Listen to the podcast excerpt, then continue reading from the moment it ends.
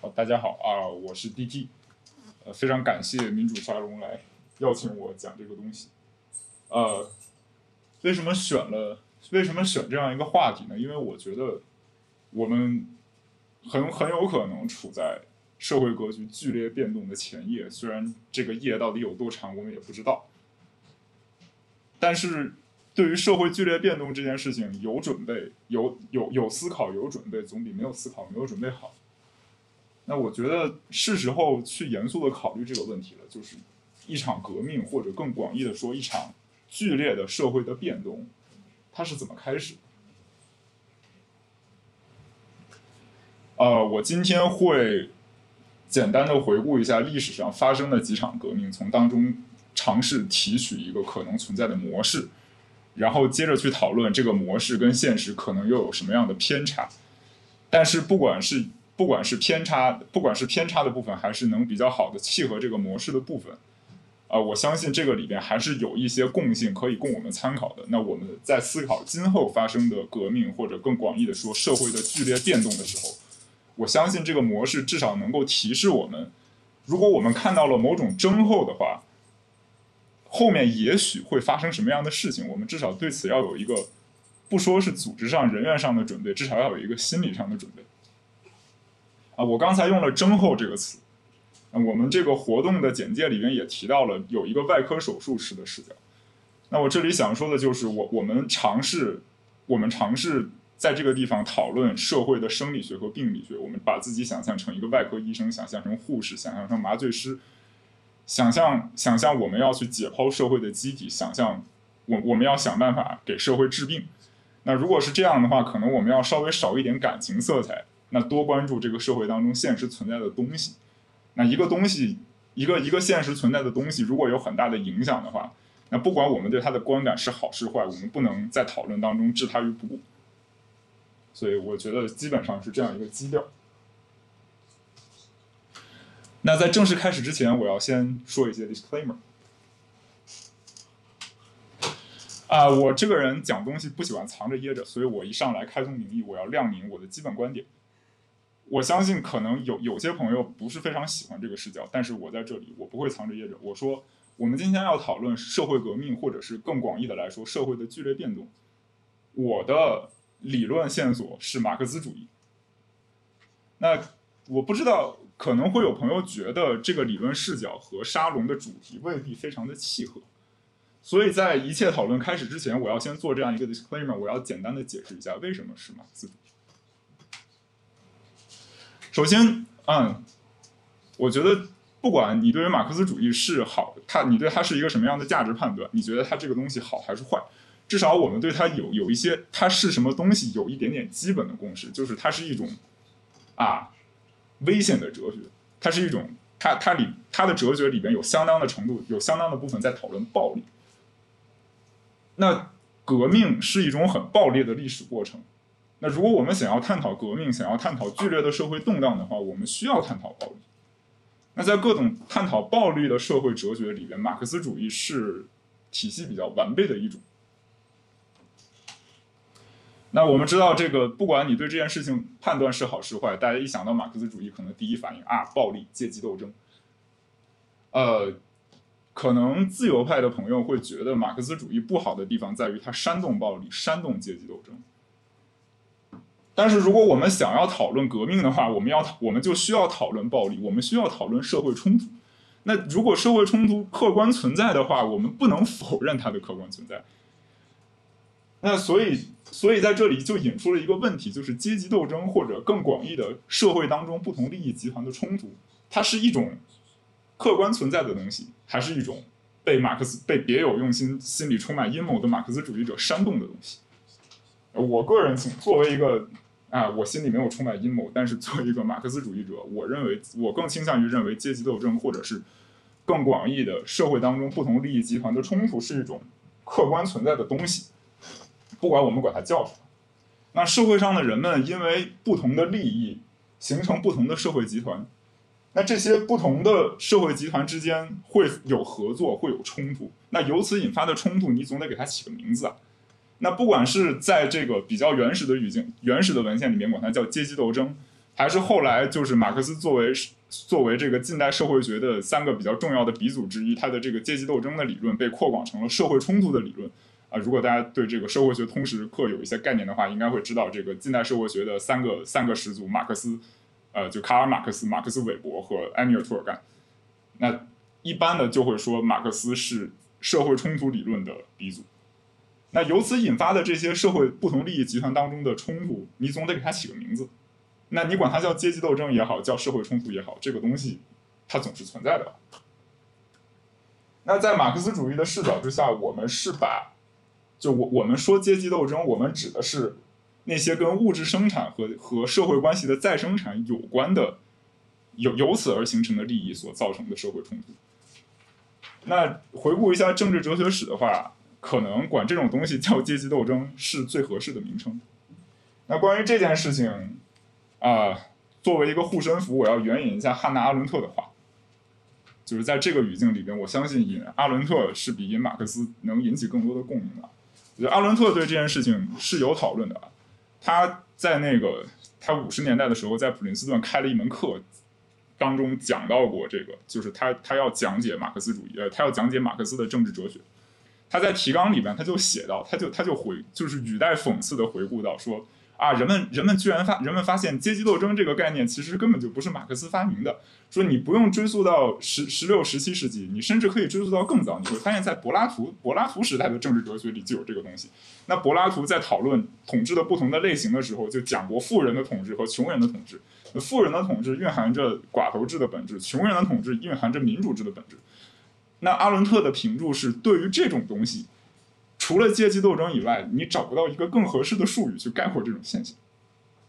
所以我们承认它的客观存在。那在这里说的，在这里我们说的阶级斗争，指的就是那些由于生产和再生产所形成的不同的社会集团当中的，呃，围绕着生产和再生产所引发的那些利益的冲突。所以我们要讨论，在一场剧烈的社会变革当中，这种社会冲突如何起作用，以及我们该如何去认识它。当然，我我我需要再强调的一个地方就是，它仅仅是一个解释的框架。那鉴于历史上关于这个东西有太多的教条和误会，我觉得我们必须要，如果如果我们想让它成为一种对于社会进行描述的理论，而不是共产党用来束缚人们的思想教条的话，我们就必须严格的划定这个东西讨论的限度在哪里。那作为一种理论，作为一种。如果想要试图成为一种科学的理论，那它就不能是一种放之四海皆准，在所有的地方都可以用上的东西。那我们要坦然的承认，这个视角它只能解释一部分社会冲突，还有一些社会冲突，单纯的用这个东西是解释不通的。我们后面会，我们后面就会碰到这样的非常具体的问题，特别是在社会革命的过程当中，国家和国家和其他不是国家的东西之间的相互作用。所以，与其纠结“阶级斗争”这个词儿是不是恰当，或者这个词儿是不是容易引起 PTSD，我觉得我们我们先把这个词儿，我们先把这个词儿本身这四个字儿本身放到一边，我们尝试着去思考这个视角会带给我们的问题。那在这个社会当中，有哪些不同类型的利益？他们与社会当中的这种生产活动和再生产活动之间是什么样的关系？那哪些人享有哪些类型的利益？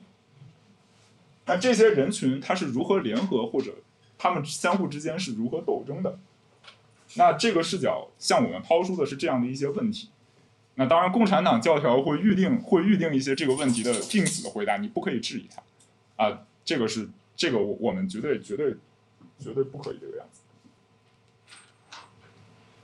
OK，刚才提到国家，国家是什么东西？在我们的讨论里，那在我们的讨论里，国家在这里专门指国家的。暴力机器和国家国家进行日常统治的机关的那些东西，那国家作为物理暴力和象征暴力的垄断者，它和社会当中发生的各种各样的冲突是怎么相互作用的？那这个一般认为，所谓传统的传统的这个马克思主义的国家理论，说国家是统治阶级压迫被统治阶级的工具，啊，这个论断啊，我觉得后面严肃的研究基本上都指向这个论断本身的偏颇之处，但是它可以作为一个讨论的起点，就是就是它至少抛出了这样一个问题，就是国家这个东西，它是如何与社会当中存在的社会冲突相互作用。那既然我们要讨论一个暴烈的历史过程，我们要讨论一个我我们要讨论一个剧烈的社会动荡，那这些这些问题是我们需要思考的东西。那接下来就是藏在这些所有的具体问题背后的一种社会哲学。那我们除了历史唯物主义方法论以外，我想不出更好的名字去概括它。那它的基本的信条就是要从现实存在的社会关系出发，而不是从人们对社会关系的认识出发。特别是当你讨论到统治者的时候，你要想到统治者对自己的认识是一回事，统治者在这个社会当中所处的客观的社会地位是另一回事。那我们会发现，现实存在的社会关系，它是建筑在一定的生产关系之上的，所以我们要关注跟生产有关的斗争，但是我们要拒绝经济决定论。啊，就是就是更具体的来说，这个。呃，中国的，如果大家在中国念过书的话，政治课上学过这个东西，应该还记得啊，讲过这个这个。一般的来，呃，不是一般的来说，说人类的这个社会呢，一定要经过五个阶段。第一个阶段叫奴隶，呃，第一个阶段叫原始社会，第二个阶段叫奴隶社会，第三个阶段叫封建社会，第四个阶段叫资本主义社会，第五个阶段叫共产主义社会。哎，所以就是啊，人类社会一定一定要经过这几个阶段去发展吗？那显然不是这个样子。这个这个描述甚至不符合史实。所以，当我们说到历史唯物主义方法论的时候，我们不是指要把社会历史剪裁之后强行套进这个套里边。那这个套往往都是执政的共产党拿来为自己各种各样倒行逆施的行为进行辩护的工具。就不管怎么样，我做的都是符合历史规律的。后面我们会再次回到这个话题。所以我们讨论它的时候，包括讨论到共产党本身。我们也会从共产党在这个社会当中所处的现实的社会地位出发，而不是从共产党对自己的认识出发。可能有有至少我相信有一些共产党有一些共产党的成员对自己的认识就是我们在建设共产主义，我们在领导社会革命。但是非常不幸，他对自己的主观认识和他在社会上所扮演的客观的角色是有非常大的割裂的。嗯，sorry。OK。所以最后最后的一点是一个倾向于价值判断的东西。这个话来自于马克思的原话：拒绝用玫瑰色描绘统治者的面貌。这个话来自《资本论》的序言，他是这么说的：他说他拒绝一方面他拒绝用玫瑰色描绘统治者的面貌，就不管是什么类型的统治者，不会我们不要浪漫化他，祛魅。但另一方面，我们要知道统治者，马克思是这么写的。马克思的原话他说：但是他认为。统治者他仅仅是一定社会关系的承担者，那不管他在主观上多么超脱于这些现实存在的社会关系，他客观上要受这些社会关系的制约，所以由此造成的一个推论就是，我们不能要求个别人对于他所处的社会关系负责，就是可能，当然这个论断可能对于极个别统治者不适用，比如说对于特朗普、对于普京、对于习近平。他要不要为社会现状负责？要，要负的责任很大。但是其他的人呢？其他的一些权力没有他他们那么大的统治者，你要不要他一个人为于为了所有的这些情况负责？恐怕也很难。那同样的，对于革命当中所造成各种各样的暴力，那经常被经常被叫做乌合，就是经常被灭称为乌合之众的那种暴力，你要不要？你要不要所谓的乌合之众为这个东西负责？或许他要负责，但是他要是不是要？负那么大的责任，这件事情至少要打一个问号。那最后的一点就是关于意识形态。那我们知道，历史上发生的革命或者剧烈的社会动荡，一定伴随着意识形态的尖锐冲突。所以，我们既然要反反复复的讨论到意识形态，我们不如在这儿先先说明一下，我们到底当我们说到意识形态的时候，我们指的到底是什么东西啊？就是在我们这个语境里边，意识形态它指的不是一个人的想法，所以我不会使用我的或者你的或者他的意识形态这样的说法，我会用他的观点这样的说法。那在这个语境里边，意识形态指的是外在于任何个别人的一种一种观念的集合，它是一种对于社会关系赋予意义的词汇和语法，就是它决定了这些人就是某某某信奉某种意识形态的意思是。他会使用这套意识形态告诉他的语法和词汇，去描述、去认识社会关系，所以它是一种外在于个别人的东西。那意识形态，意识形态作为个人对自己所在的社会关系的认识，它被这个人所，它被这个人所处的那种物质利益划定了存在的限度。也就是说，意识形态是有物质基础的啊，这是一个非常传统的马克思主义的说法。啊，so long for disclaimer。大概就是大概就是啊，我今天的讨论，我今天的讨论基本上是这样一套这样一套政治哲学在背后支撑着它。但是，这个这这个政治哲学一定要和共产党的政治哲学拉开距离。当然了，我觉得今天中国共产党的政治哲学里也没有阶级斗争这个东西，他早就不愿意提这个东西。那我们后面会详细的讨论到过去这共产党的政治哲学里边有阶级斗争的时候，那个时候发生了什么样的事情。所以前面说了这么多，啊，说的时间够长的。好，我们直接直接回到这个最主要的问题：革命是怎么开始的？OK，革命是怎么开始的？有一种非常流行的史观，我们可以管它叫英雄史观。啊，这种史观概括起来，他对革命的描述，他提出了这样一个模型啊，就是在社会革命的前夜，会有一些英雄，他们振臂一呼。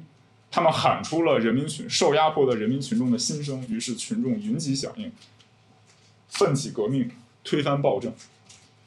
那具体的描述这个模型呢？我觉得它里边总会包含这样一些、这样一些特，就是这个模型呢，它会包含这样一些要素。就是不管使用这个模型的人对于这场社会革命是什么样的价值判断，就是他觉得它好还是觉得它坏。我觉得大体来说，这个模型呢有这样几种要素。就是说，革命的开始是一些激进的知识分子传播革命的思想。那不管这种革命的思想叫做自由主义、叫做共和主义，还是叫做马克思主义。比如说，比如说，如果我们看到这个有有一些，嗯，有一些人在叙述，在在在叙述这个历史上发生的比较重要的革命的时候，比如说法国大革命的时候，往往会说法国大革命开始于一些启蒙主义的沙龙。那这个东西存在，这个东西在法国的社会当中是有影响的啊，这个我们不用否认这一点，而且从中诞生了许多重要的政政治哲学著作，比如说最重要的是卢梭的著作。那在共产党的这个历史叙述里边，尤其是这个斯大林钦定的这个联共党史联共部党史教程里边，简明教程里边，他会说啊，革命的开始是有一群。一开始就坚定的信奉马克思主义的革职业革命家，他们以列宁为首，以斯大林为父，哦，他们与各种各样的这个与各种各样错误的思想进行斗争，最后取得了取得了政权。OK，所以第一个特点，革命从知识分子传播思想开始；第二个特点，革命来自于道义上是正义的政治家贯彻正确的革命思想。那不管这些政治家他自命为自由党、共和党或者立宪主义者，或者是共产主义者，你会发现，就是不管在自称是什么党的人里面，他们你都你他们对革命的叙述，你都不难找到这样的史观。就哪怕是这个，比如说，比如说信奉，就是会有一些信奉自由派意识形态的人，他们在批判共产主义革命的时候，也会说，就是他们对共产主义革命的叙述也很遵从这个模型，只是价值判断不一样罢了。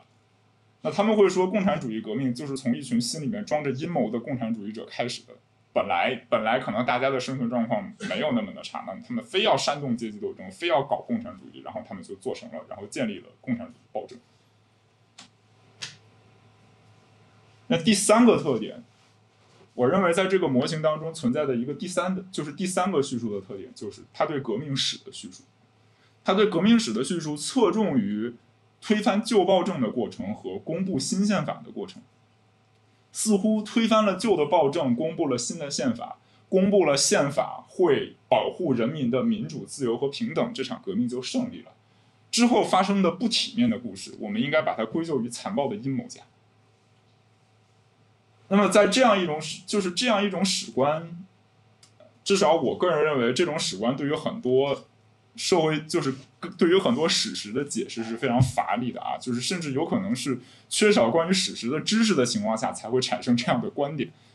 那非常不幸，它非常的流行，因为它可能比较，我不知道是它特别容易理解或者怎么样。比如说，比如说关于这个社会革命的这个影视作品里边，其实这种史观是非常流行的。我觉得最有代表性的是 V 字仇杀队，不知道大家有没有看过？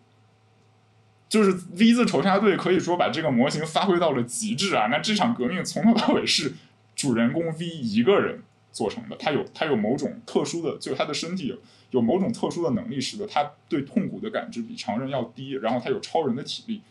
就总体上来讲，推翻这个英国集权，就在电影里边推翻英国集权政府这件事情，包括他所需要的宣传，他的符号，全都是 V 一个人在策划。那女主充其量是她，女主在我觉得女主在这个故事里是个工具人。就是现实当中的社会革命是不是这样发生的？我们我们如果梳理 V 的故事的话，我们发现他需要这个革命的领导者，他确实得要是一个拥有超人体力的人，他才能够办到这些事情。所以自然的，我要问一个问题，就是在英雄史观之外，有没有其他的史观？就是关于革命的叙述，我们能不能不要老是讲英雄的故事，讲革命的知识分子的故事？我们能不能不要老是把目光？聚焦在机关的更迭上，就是从 A 委员会变到 B 委员会，从 B 委员会变到 C 委员会这样的故事。但我觉得从 A 委员会变到 B 委员会，从 B 委员会变到 C 委员会，这种写法是一般的历史教科书会有的写法。那我个人觉得这样的历史写法挺枯燥的，我觉得可能只有官迷才会看得很兴奋。所以在引出另一种史观之前呢，我援引一首诗吧，这个。作者是布莱希特，一个戏剧作家，呃，中译本是冯志翻译的，诗很长啊，我只截了头和尾两段。他问了一些问题啊，这个诗的标题叫做《工人读历史的疑问》。那我们看看工人读历史，他问出了哪些问题？那底比斯辉煌的底比斯是谁建造的？书本上写的是国王的名字。那石头和砖块是国王搬的吗？那巴比伦一再摧毁，一再重建，是谁在重建？那建造那些历史上辉煌的建筑的工人，他们住在哪？铸造长城的泥水匠在哪过夜？我们知道，当然，如果作为中国人的话，我们知道很有可能他没有没有过夜就死了。所以夜夜有胜利，谁来准备庆功宴？代代出伟人，谁来买单？我们看到了很多很多的史实，我们看到历史上存在的这些辉煌的成就、辉煌的胜利，但是这些史实当中只有国王的名字。所以，这些史实与其说是史实，不如说它引出了更多的疑问。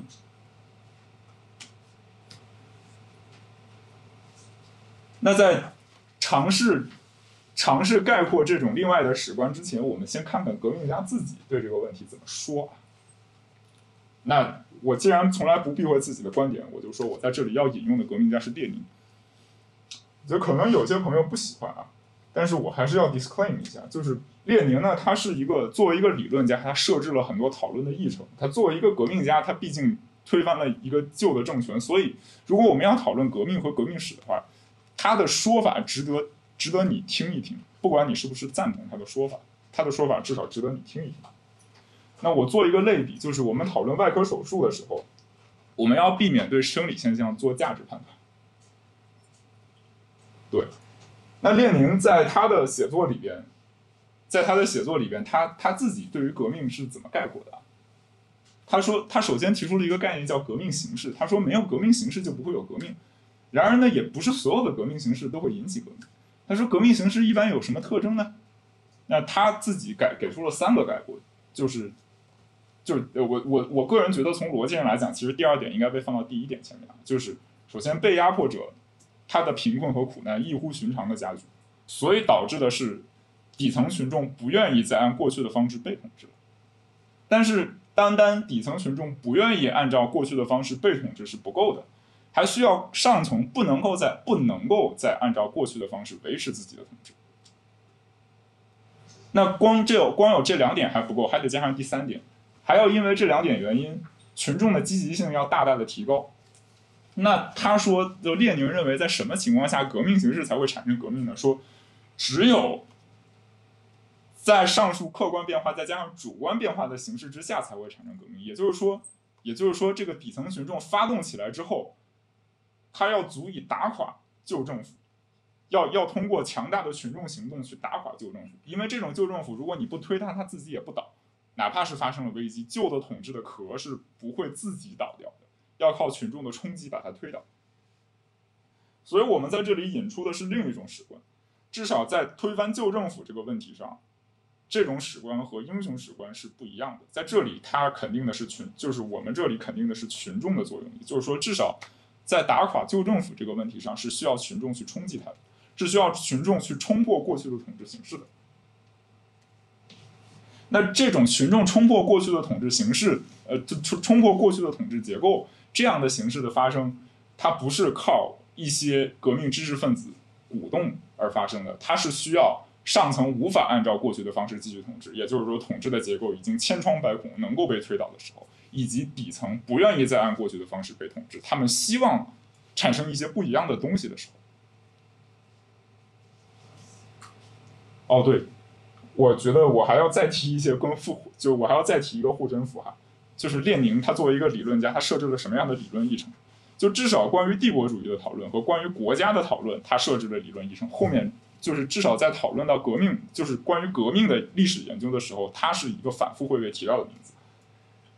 那我们我们的这个，就我们后面对于一些具体发生的革命的叙述，我在很大程度上参考的是 Fidel Scorsese 这个政治社会学家的。专注叫做《国家与社会革命》。那 Fidel Scorsese 他写这本书，很大程度上是在和这个所谓的马列传统、马列的理论传统进行对话。那 Scorsese 当他在讨论革命的发生的时候，他直接引用了列宁的这这一段话，他的一个缩略的版本作为他讨论的提纲。那再一个，最后一个护身符就是阿伦特。当阿伦特讨论革命的时候，阿伦特有一本书叫《论革命》。那这本书里边，他反反复复的提到作为政治家的列宁。那我我们后面在讨论到革命革命的一些共性的时候，会再回到阿伦特在这本书里面提出的那个那个想法。那具体到这些社会的剧烈变动发生的时候会发生什么？列宁还有这样一段话，他说：“如果就是在当时，在一就是在二十世纪初，世界大这个第一次世界大战的形势之下，他做出了这样一个论断，他说。”如果你是一个革命者，然后你在思考革命的时候，你觉得革命可以没有殖民地和弱小民族的起义，没有带着成见的爆发，没有没有那些不自觉的群众去反对旧统治者的运动，就可以产生社会革命？那你的那你就想错了。他在这里还有一个嘲讽说，有一支队伍站在这边排好队，喊我们赞成社会主义啊；有一支队伍在那边排好队，喊我们赞成帝国主义。这就是社会主义革命。那我们。如果抛开这一段话里边的马克思主义的偏见的话，就马克思主义的偏见，我认为在这段话里边充其量体现在它的用词上。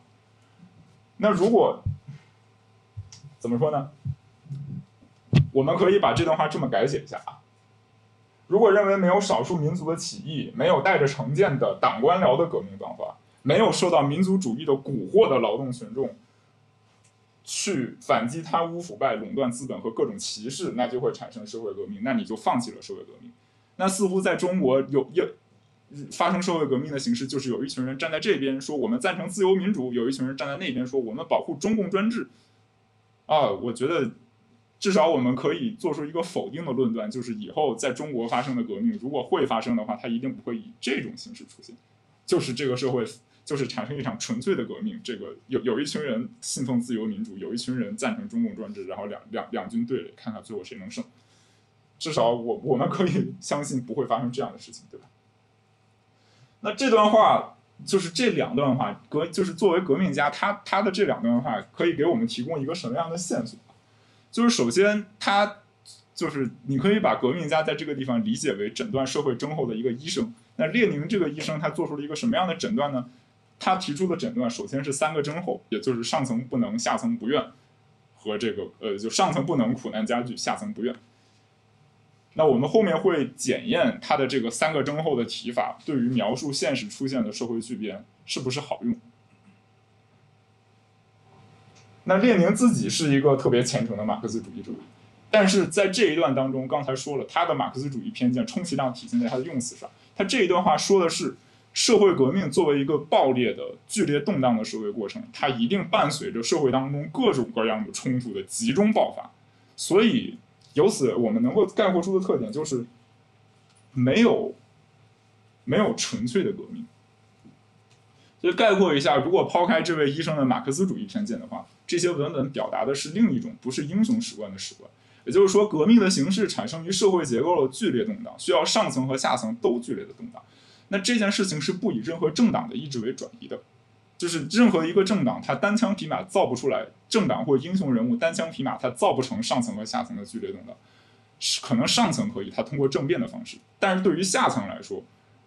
群众的苦难加剧和群众不愿意继续被统治这件事情，不是一个政党能够做到的。政党可以推动它，但政党无法策划这样的事情。那同样的，这种上层和下层都有的剧烈动荡，它不一定能导向革命，除非群众运动强大到推倒了旧的统治集团。那另外另外一方面，革命会激发庞杂的而不是纯粹的社会运动。不管你认同哪一种所谓正确的思想，是在多少？OK，不管你认同哪一种政治哲学，你希望群众相信你的政治哲学，那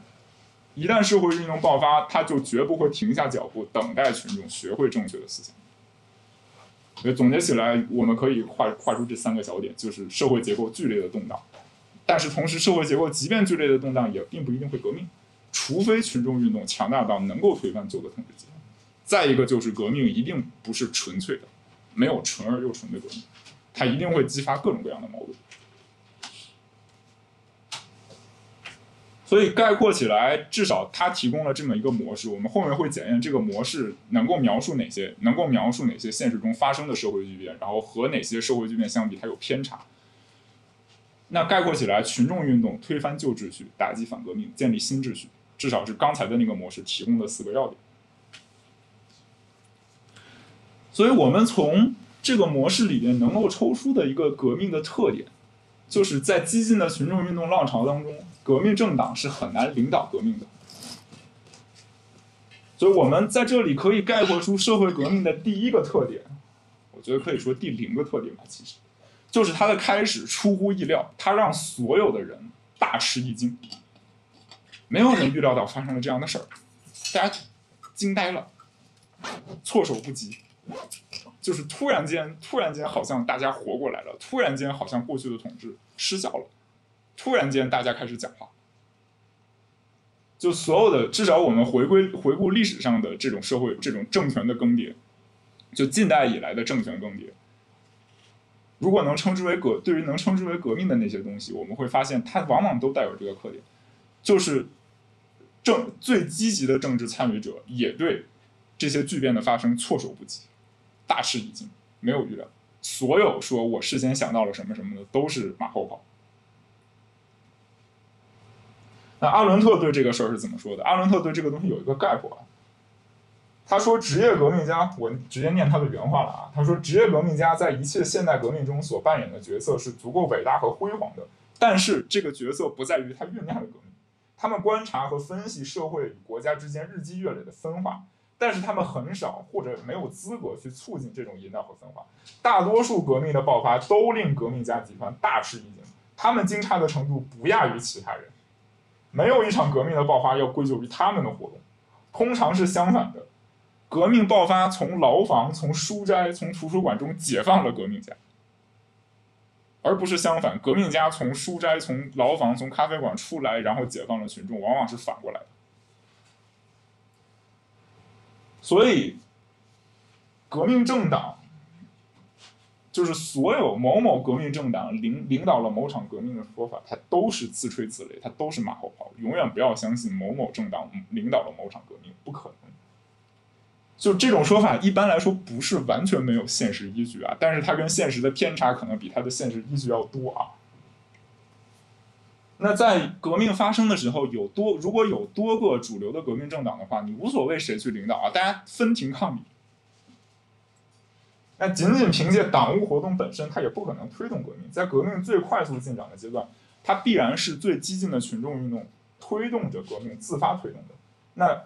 我们如果回顾历史上发生的革命的话，我们会发现那些后来自命为革命领导者的人，他们在当时往往是连跟上群众的脚步都很困难，就经常就是群众运动打得他们措手不及，会提出一些匪夷就是匪夷所思的，就他们想都不敢想的口号。那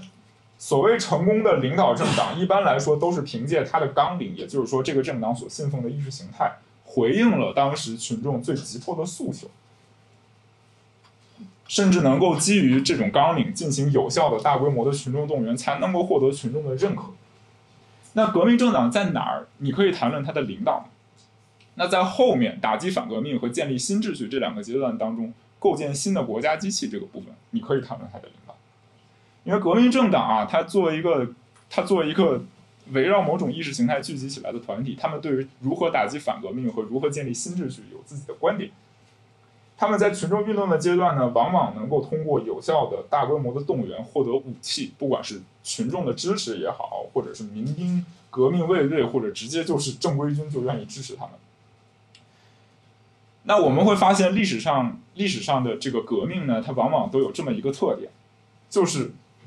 反革命的危机出现的时候，这些革命政党首先要考虑自己的存续。那他与所谓的他所宣称的自己所代表的那个阶级的利益之间会产生巨大的张力。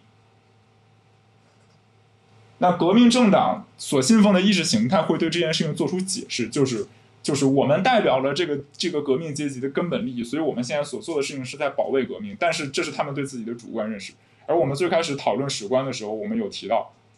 我们不仅要看我我们其实更关注的是在客观上他们做的事情到底保护了谁。所以在这个时候，往往会出现的事情就是，革命政党和他宣称自己所代表的阶级之间产生了巨大的张力。那这种事情往往并不以革命家的主观意志为转移。所以我们会发现啊，在革命之后所建立的新的秩序，虽然它可能采取这个胜出了的革命政党的意识形态所规定的那些词儿。但是这种新的秩序和革命当中的公益往往是偏离的。如果有一种可以称之为公益的东西的话，它们之间往往是偏离的。他们往往很难说实现了它的公益，就甚至有可能这套这这一套词儿和过去这个政党所信奉的那套意识形态之间也是冲突的。虽然他用了同一套词儿，但是后来就是你会发现两者之间的张力非常的明显。那对于这件事情，思考七波是这么概括的。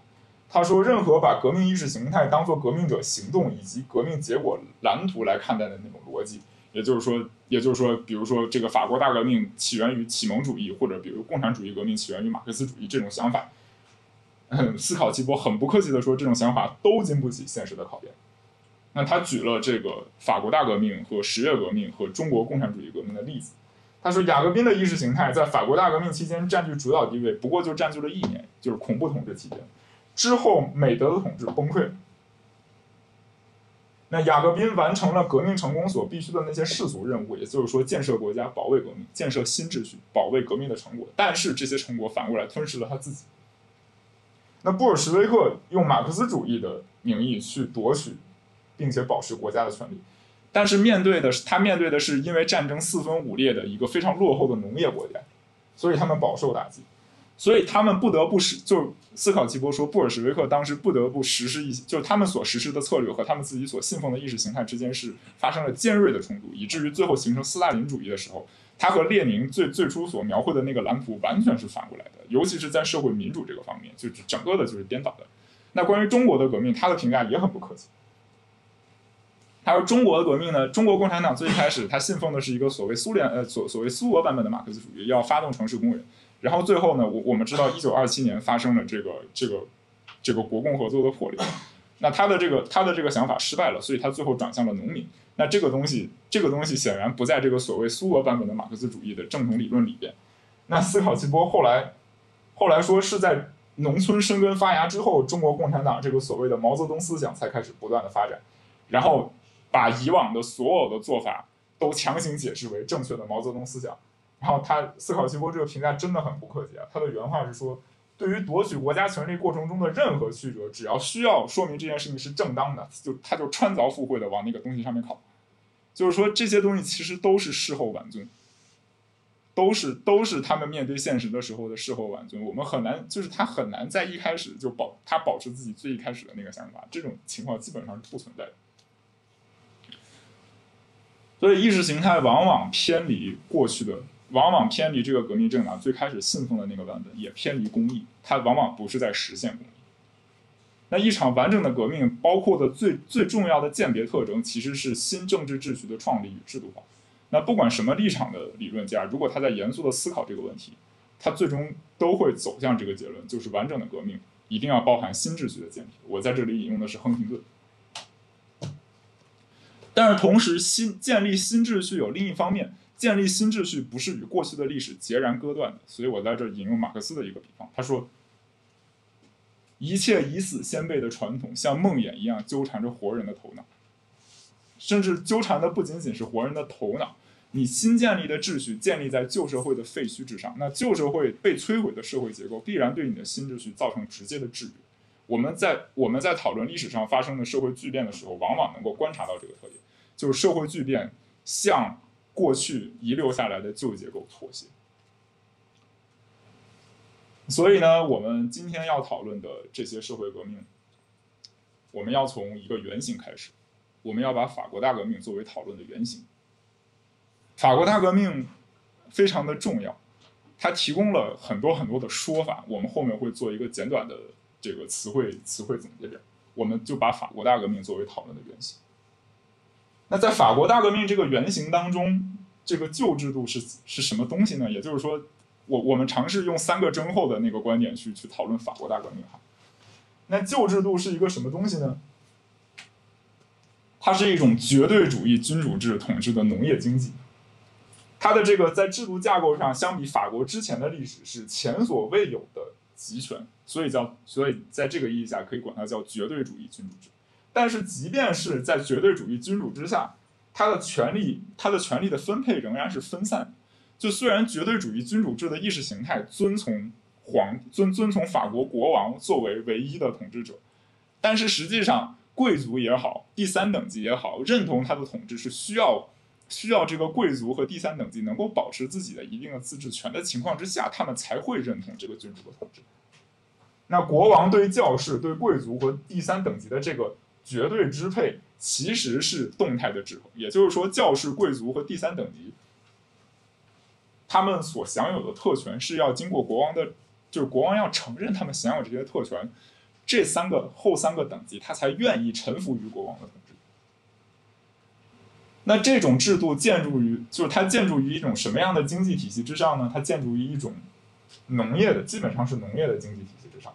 那小农和地主之间虽然存在一些所谓的阶级冲突，但是没有，就是这种所谓的阶级冲突，它让位一些更基本的社会结构。也就是说，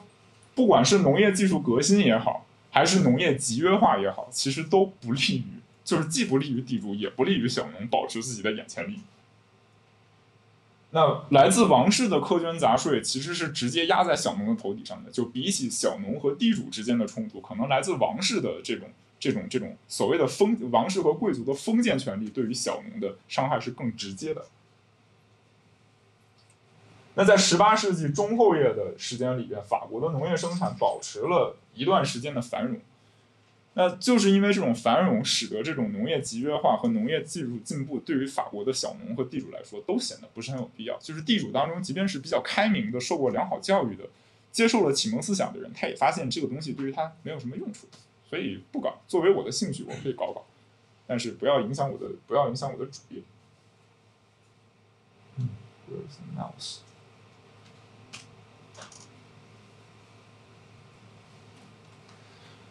那在这种在这种社会制度之下，我们可以粗略的划分出一个所谓的支配阶级，但是它不是我们的历史课本里边所写的那种资产阶级，因为即便到了法国大革命之后三五十年的时间，我们都很难说存在今天那个意义下的工业资产阶级。我觉得更好的可能更好的这个说法是支配阶级。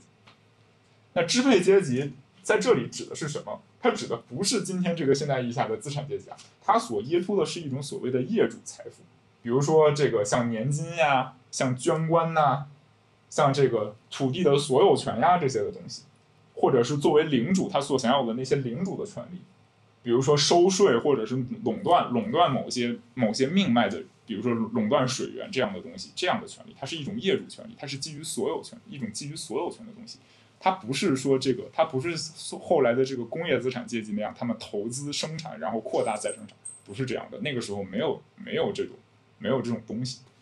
那这个支配阶级和君主制，它既是剥削的伙伴，也存在冲突。那剥削的伙伴这一点很容易理解啊，君主制当然要维护这些小业主的利益，要维护这些业主财富的利益。但是他们的冲突在哪？他们的冲突其实也很自然。他们的冲突就是，君主想要想要分走他们拿到的这些钱，作为国家就是用来充实国家财政。但是这些人显然想想保持自己的钱。那站在君主的角度，他们可能就会觉得这些人教士也好，贵族也好，第三等级也好，是被金钱所腐蚀了。他们对对国家对王的忠诚被金被金钱所腐蚀了，这就是最最根本的那个冲突。就后来法国大革命造成法国大革命的一些社会危机，我们会发现它的导火索就是这个东西。那在这个时代，在革命危机出现之前，其实启蒙主义已经存在了一段时间。其实，在当时，启蒙主义和绝对主义君主制的意识形态之间还甚至可以和平共处。就是启蒙主义在这个在这个。生活在城市里的支配阶级当中，它变成了一种很时髦的东西，就是大家觉得这个东西好玩，觉得这个东西哎呀，refreshing，然后经常有各种各样的小俱乐部，整天讨论各种启蒙主义的书。那比如说这个，呃，比如说我记得当时有一个笑话，好像是是叶卡捷琳娜，沙皇叶卡捷琳娜吧，她非常喜欢和伏尔泰通信，通信的内容是什么呢？骂君主专制。那这种东西在当时非常非常流行，但是两者之间这个时候可以和平共处。就是启蒙主义俱乐部存在了很长的时间，启蒙主义的著作写出来了很长的时间，但是这些人没有什么动力去去去真的贯彻人民主权思想。就比如说在这里，我们最终提炼出来的那个最就是法国大革命最重要的意识形态是人民主权思想，就是当时他们没有很大的动力真的去贯彻人民主权思想。那转变是如何发生的？好，我们回到。那个最核心的问题，在这个原型故事里，革命是怎么开始的？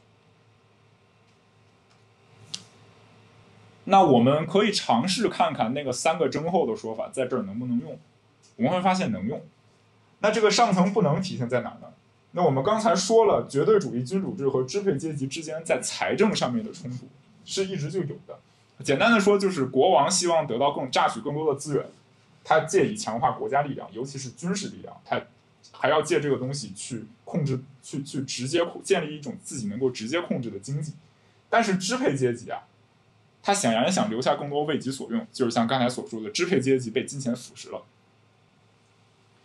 那这个东西一开始可能还没有造成那么大的问题，但是在十八世纪，法国连年在外，就是连年与其他与其他的政权之间的战争，这个东西激化了这个旧有的矛盾。你所有的就是简单的说。这个国王榨取支配阶级收笼笼络来的钱，然后他全都投给了军队，然后军队在外面打仗，他这个烧钱的速度那真是，那真是快的，就是无法形容。那支配阶级很快发现自己纳给国王的钱进了进了一个战争无底洞，那你说这两者之间能没有冲突吗？所以他直接就表现为了征税危机，也就是说支配阶支配阶级他通过各种积极的或者消极的办法逃避国王征税。所以国家财政没有了这个税源，他就不能够再支撑战争了，他打不下去了。那行政和镇压机器被这种金钱利益所腐蚀，它不不再能够贯彻国王的权威。在战争就是在战争大大的损耗这个政权的元气之前，这件事儿兴许还不存在。但是战争损耗了这个政权的元气，它就无法再贯彻国王的权威了。那一七。在法国大革命的前夜，一七八八年，历史就是历史普遍记载说，这个这段时间出现了法国出现了天灾，造成了农业的欠收。那它直接的后果就是面包的价格疯涨，应该是翻了三倍还是四倍那个数，我不太记得具体。那它直接导致了下层群众的苦难加深，他没钱买面包了。本来的钱，本来本来他的钱可能刚刚好够他们一家人吃面包吃饱，现在面包的价格涨了三倍，他买不起。他原来原来能支撑一家三口，现在只能支撑一个重劳力。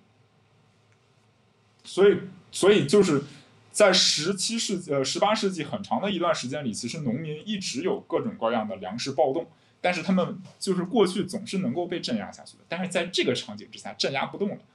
农民快要饿死了。那过去过去镇压就是胡萝卜加大棒，一边镇压一边开仓放粮的办法，对他们不够不适用了，没有那么多粮食，地主家可能也没有余粮了。然后再加上连年的打仗，现在镇压机器也被腐蚀了。就镇压机器，要么就是被抽走打仗了，要么就是被金钱利益所腐蚀了。总之就是群众，就是农民群众的暴动，现在压不住了。所以，农民群众、农民群众的暴动在这里采取了一种比过去要远为激进的形式。就是我我们知道十十十七呃十八世纪的法国有有很多农民暴动，但是现在农民暴动开始，它不仅仅是为了要粮食，因为现在没有粮食了，所以他们不得不抢夺封建主的粮食。他们要，他们不得不废除封建主对他们所拥有的那些权利，因为这些权利规定他们要把种出来的粮食交给封建主。现在他们要攻击这个东西，以以保持自己的粮食。也就是说，发展就是社会危机发展到这一步，农民开始攻击封建主的权利了。就封建主在这个时候，君主就是君主制度对对于封建主权利的庇护，在这个时候开始变得越来越孱弱，庇护不动，因为他自己本身被削弱。所以，这个上所谓的上层不能这件事情的后果，它的它的最直接的第一个后果，我们知道是三级会议重新召呃，这个这个三级会议重新召开，它本来被搁置了很久很久。那三级会议的重新召开，就能够这个事儿能够召开本身，其实它就是在从国王那儿分权。就这个就就召开三级会议这件事情，可以说是启蒙主义意识形态的一个结果哈。那召开了三级会议，其实没有没有办法缓和这个冲突。三级会议其实给，因为三级会议。顾名思义，三级嘛，三个社会等级在这里都能够有代表，所以它其实给了这些社会冲突一个集中表现的舞台，就所有人、所有社会等级的代表在这里吵架。那过去可能是在那个国王的内阁吵架，现在是一个昭告天下的吵架，谁都知道今天吵了什么。好，这下就捅了大娄子。那本来可能在一段时间内，这本来还是。这个三个等级内部的事情，也就是支配阶级和君主之间的事儿。但是，一旦受到启蒙思想影响的支配阶级开始向愤怒的群众求助，这件事情就开始失控。那我们知道这件事情后来的发展，整个的就是不可逆的。那我们知道，在一七八九年发生了重要的，就是后来被称作城市革命的群众暴动。那有两个关键性的事件，一个是在法国。就是在巴黎，巴黎市中心城关，他攻占了巴士底狱。群群众攻占巴士底狱，就当时其实巴士底巴士底监狱本身已经没有什么守卫了，它基本上就是一个空壳，所以群众攻占它更多的是一种象征意义，也就是说象征着国王的，呃，能不能叫要塞啊？就是国王的这个国王的堡垒，现在国王对他已经没有了权威。这是第一第一个重要的群众暴动。第二个重要的群众暴动是发生在就是这个巴黎的劳动妇女，向着凡尔赛凡尔赛那个地方游行，叫凡尔赛妇女大游行。就是就是大家应该知道，凡尔赛在巴黎市中心的西南角。然后这个劳动妇女就是这个劳劳动妇女，他们为了抗议面包价格的上涨，为了抗议这个生活必需品的匮乏，他们从巴黎城市中心走到了凡尔赛。如果去过巴黎的人知道，这这一通好走啊！这个你坐地铁可能都要逛到一个多小时。他们走到了凡尔赛，那当时正好国王在凡尔赛，所以这件事情为什么意义重大？因为凡尔赛妇女游行，其实在象征上宣告了国王权威的死亡。就是你想想，国王啊，波旁王朝的国王啊，一个一个一个男性统治者，他最害怕的是什么事情？一群粗粝的。一群粗粝的劳动妇女直接践踏他的权威，逼着他不得不回到巴黎去。就这对他的男子气概是多大的折辱！就这件事情的象征意义是很大的啊，因为就是就就有了这件事后，就大家突然间意识到，国王的权威不过如此，他是一个可以任我践踏的东西。所以在这个过程当中，其实后来共和主义的确立在这里。有一个就是这些群众运动为共和主义的确立进行了一个意识形态上的准备，就是他大大的羞辱了绝对主义君主制的权威，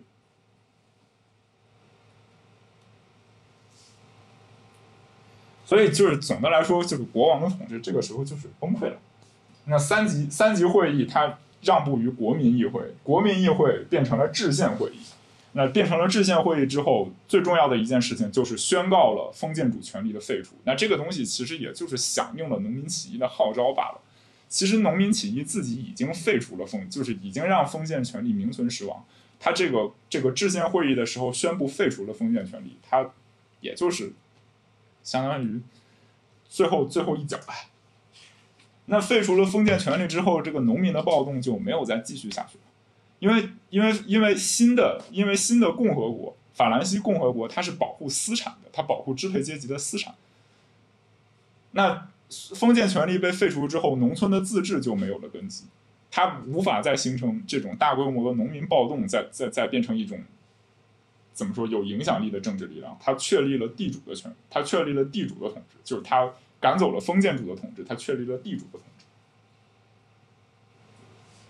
那另外一方面，在城市革命、城市革命之后，我们知道建立了制宪会议，发布了人权宣言，就是历史上的第一份人权宣言。这个是意识形法国大革命在意识形态上的重要成果。但是，相比于发布人权宣言来说，其实法国大革命当时面临的一个更现实的问题、现实的危机啊。我们知道，法国大革命这个社会危机的起源是财政危机，财政危机的起源是打仗。那现在仗还在打呀，而且这个仗，而且这个仗到最后变成了法国国内推翻君主制。那对于其他的在和法国打仗的君主制国家来说，你觉得他们脑子里会想什么？他们会看到自己被推翻的危险。就他们看到法国国内的君主制被推翻了，他们就无法不设想自己也处于这种危险之中。所以就有了反法同盟，有了对法国革命的干涉，就是以恢复以恢复法国国内的君主制的名义对法国进行的武装干涉。这个仗还在接着打。那这个时候新建立的革命政权共和国，为了保护自己，为了反对军事干涉，他能怎么办呢？议和或者国王复辟？嗯，对于他们来说，好像这两个选项都不存在。所以有了。所就是因为在这个原因的基础之上，才有了雅各宾派的专政。那我们可以把雅各宾雅各宾专政它的意识形态概括为激进的共和主义。那这种激进共和主义听上去很可怕，但是其实它是起源于革命的自保。那到这一步，我们要承认刚才那些阶级斗争视角的东西，它是有局限的。那我们我们知道阶级斗争这个视角，它能够解释支配阶级和君主之间的冲突。当然，在在雅各宾专政这个问题上，阶级斗争这个视角就有解它解释不了的东西。那反法同盟去干涉法国大革命，它的目的在于恢复君主制，然后扼杀革命给君主制带来的那些震荡。那革命的自保，革命的自保跟这个不一样。革命的自保，它它要反对君主制的复辟啊，这个东西。这个东西可以说是在革命之后得到利益的各个社会集团，他们他们所共同承认的一个最低限度的利益。就不管是对于城市当中的这个所谓的无套互换也好，对于劳动妇女也好，对于这个支配阶级也好，他们至少有一个最低的共同利益，就是他们不希望君主复辟。而现在反法同盟的武装干涉，让他们看到了这种现实的危险。所以为了为了躲为了迎击这种现实的危险。他们不得不组织了，组就是组织了一种革命恐怖的形式，对内镇压那些想要复辟君主的反革命，对外通过革命恐怖保证他们能够继续征兵，保证这场仗能接着打下去。但这回不再是以法国国王的名义，而是以法兰西公民的名义。那在这个地方，他的意识形态和绝对主义君主制时期就有一个巨大的差别。那在绝对主义君主制时期，你打仗是为了国王的荣耀；现在打仗是为了法兰西共和国，法兰西共和国的公民不分贵贱，要保卫共和国。雅各宾专政的现实起源在这里，他要通过革命恐怖的手段去征兵，去反对试图复辟君主制的武装干涉。那这种东西。他保卫的共同利益对于不同的社会阶级也是不同的啊，他显然还是对于这个支配阶级最有利，因为在那个，因为在他们的观念里面，其实基本上大家认同的观念是所谓的公民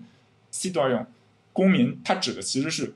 白人男性有产者，他要有私产。那你说符合这个条件的人在法国肯定不到一半吧，因为有一半是女人啊，那就男性这一条就排除了一半的法国人。所以，他显然对于支配阶级是最有利。那他对于无套互换、对于劳动妇女、对于农民，总的来说就是没没有什么太大的好处。其实，雅各宾专政的统治，他砍很多人的脑袋，砍的最多的人还是无辜的群众。那雅各宾专政这个东西概括起来不大恰当啊，但是也可以姑且称作红色恐怖的起源。那我们刚才既然提到了 C 段用公民这个概念，那我们不得不提到和法国大革命几乎同时发生的另外的一件事情。我把这件事情概括为海地时刻。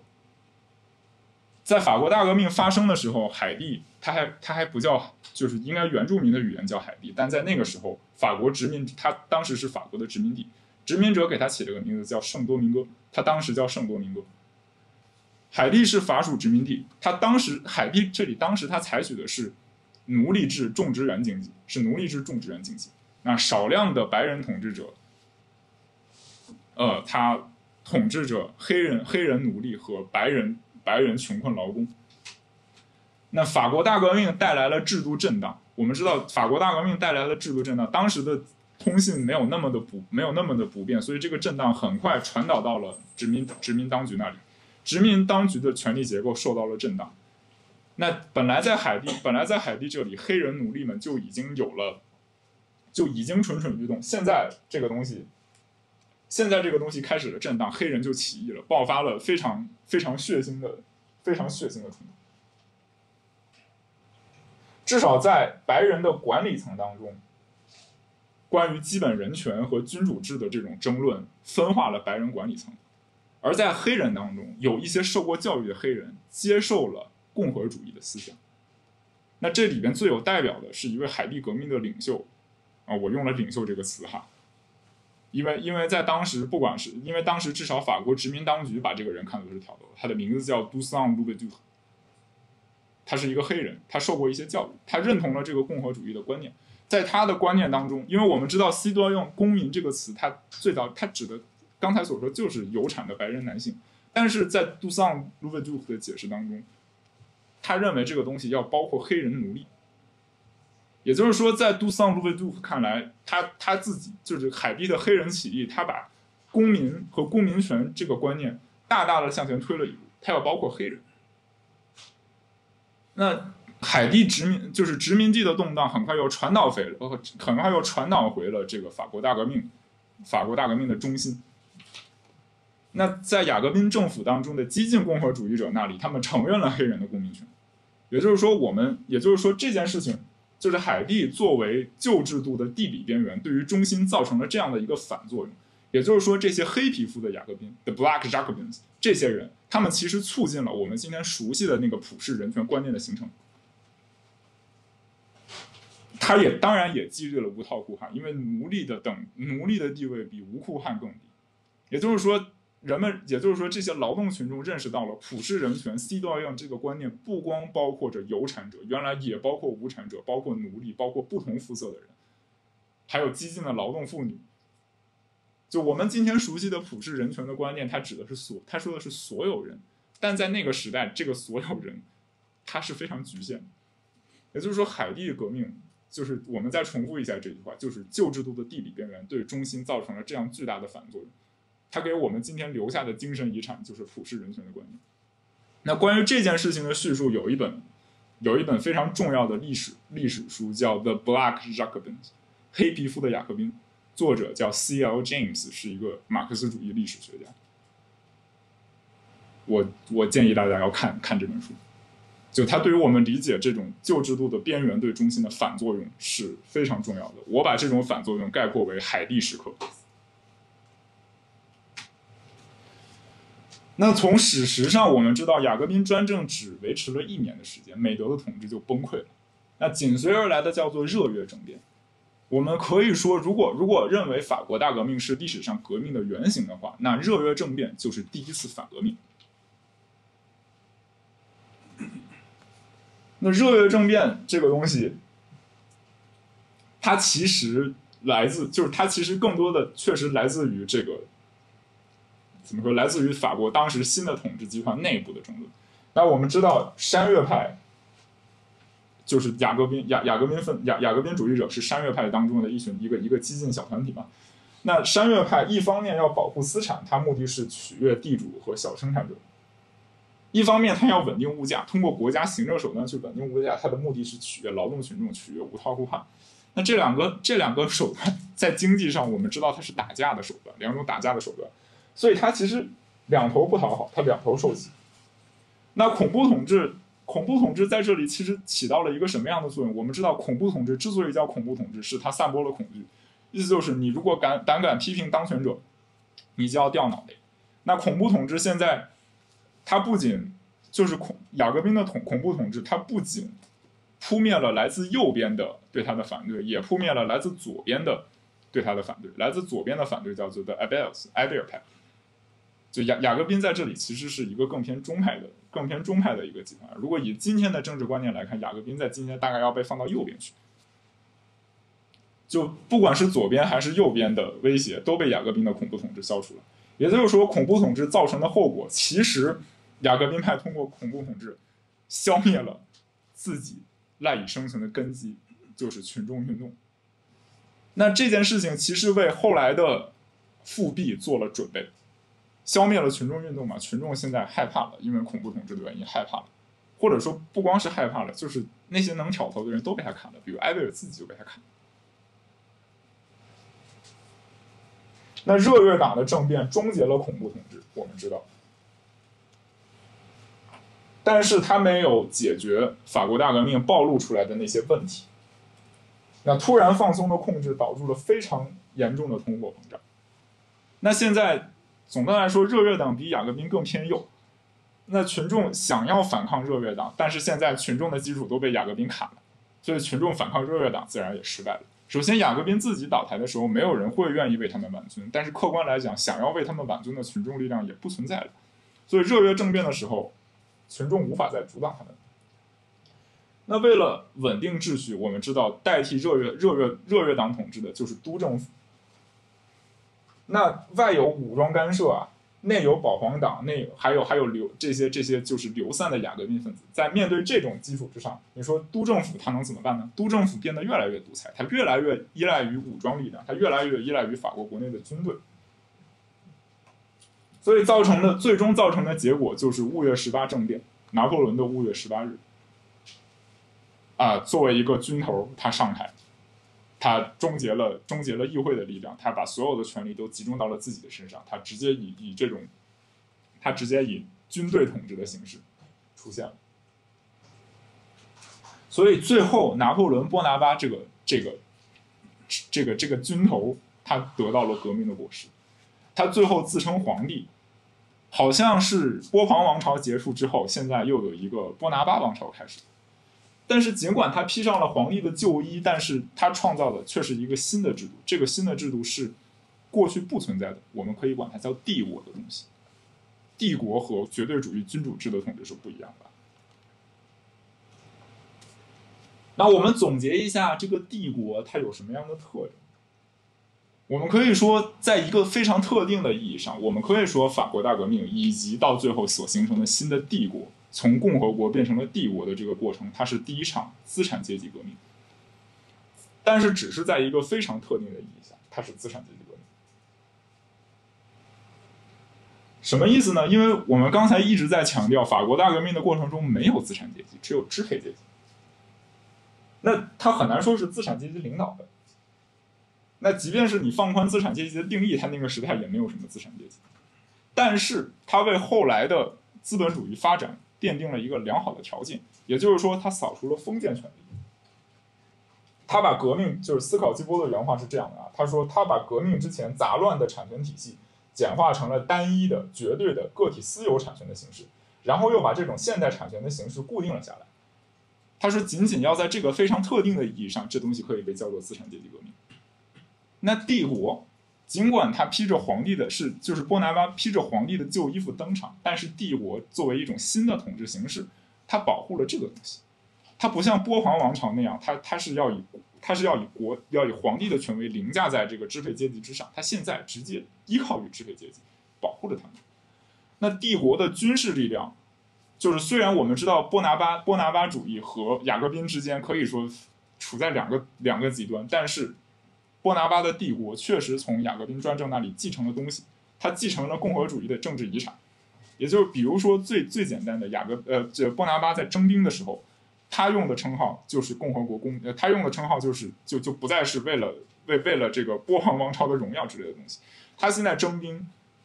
他现在征兵，包括包括这些，包括他征来的人的晋升，不再依靠，至少形式上不再依靠血统的传承，不再依靠贵族的权利，而是依靠个人的表现。他现在有了一个更稳固的升迁体系，那这种升迁体系是共和主义的遗产。呃，总结起来，资产阶级革命没有资产阶级。那同时，这个帝国就是法国的现代国家大厦的雏形。所以我们在这里使用一个异形的隐喻。如果大家看过《异形》这个电影的话，那现代国家大厦它寄生在了社会的身上，他把对于产权的控制和保护延伸到社会的每一个角落。这个说法来自马克思，寄生在社会身上的怪物。那终于在拿破仑·波拿巴。篡夺了革革命的果实之后，这个寄生在社会身上的怪物形成了。他出生了，他发出了第一声嘶鸣，他的第一声嘶鸣，就是作为法国皇帝的拿破仑·波拿巴的军事军事攻击。所以我们从之前的过程里可以提炼出几个名词来。首先，攻占巴士底狱和凡尔赛游行作为这个推翻旧统治者的象征，它就是不可控制的群众起义。人权宣言，法国的人权宣言，它就是革命的意识形态。雅各宾、激进派或者保卫革命的人，热月反革命，海地时刻。哦，我们用海地时刻来概括那些关于地理边缘和意识形态边缘对中心的反作用。那最后一个词儿，五月十八，建筑的崛起。那建筑的崛起，同时伴随的是一个新的制度。这个新的制度虽然可能在工艺上是革命意识形态的反面，但是它从那里继承了很多东西。但是如马克思所说啊，历史第一次是悲剧，第二次是滑稽剧。那历史第二次以滑稽剧的面貌出现，我们自己不能免俗，我们只能借用这些从法国大革命当中出现的词儿来描，试图描述我们所面对的一些新的现象。所以我们用这些词儿。一方面是要强调它与旧现象的相似性，另一方面也要强调它与旧现象的不同之处。那下一个例子，十月革命，啊，这个说法不是我发明的，是我之前在那个就是二零一七年，二零一七年的时候，《纽约时报》出了一个专题叫《共产主义一百年》，是中间一篇 op-ed，这个 op-ed 的作者是美国的一个社会活动家，他年轻的时候信奉过激进左翼的意识形态，是他自己他在那篇文章里提出的这个说法，叫就是他说这个。共产主义者们有自己的创世神话，有自己的圣经，有自己的巴拉巴拉巴拉。这个这个词儿是从他那来的，所以我用这个词儿来概括十月革命。那十月革命呢？它也大体可以用那个三个真后来来来套它，因为因为尤其是我们知道列宁，我们知道十月革命当中有一个非常突出的人物是列宁，所以列宁从用列宁的说法对这个东西进行概括，大抵还是不会有太大的偏差。那罗曼诺夫王朝有一个什么样的社会矛盾呢？它和波旁王朝不一样啊。那罗曼诺夫的王朝，罗罗曼诺夫王朝的绝对主义君主制，它比它比波旁王朝更加官僚化。那它贯彻的也比波旁王朝更加彻底。它的贵族势力比波旁王朝要弱小很多。但是与此相配的是个什么东西呢？那罗曼诺夫王朝就是沙俄帝国的农业经济。比法兰西帝国，呃，不是法兰西帝国，比波旁王朝统治之下的经济要更加粗放。那么，另外一方面，我们知道法国在法国大革命的时候没有工业，那么在波旁王朝的时候，工业已经取得了进展。那虽然和西欧还是很难比啊，但是毕竟还是有了有了工业。那和波旁王朝统治相比呢？沙俄帝国有一个非常突出的特点，就是沙俄帝国它有着强大的集体所有制的村社的传统。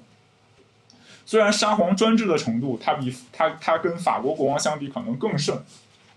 但是村社的自治权其实一直是很大的。那俄国村社的自治权，俄俄俄国村社自治的这种传统，其实就产生了和法国非常不同的政治上的影响。那由此造成的政治上的后果，就是在俄罗斯的革命史上有一个非常重要的政治派别——民粹派。村社的政治传统就是民粹派，是基于村社这种村社传统衍生出来的一个政治派别。呃，这个民粹派，它和今天所说的这个所谓民粹主义者，他们不是一个词儿啊。这个民粹派，它这个俄语的词，它我我不懂俄语，但是它发音可能类似接近 narodnik，就它不是它不是 populist 那个那个意思。那俄罗斯的民粹主义者，他们主观上都是社会主义者，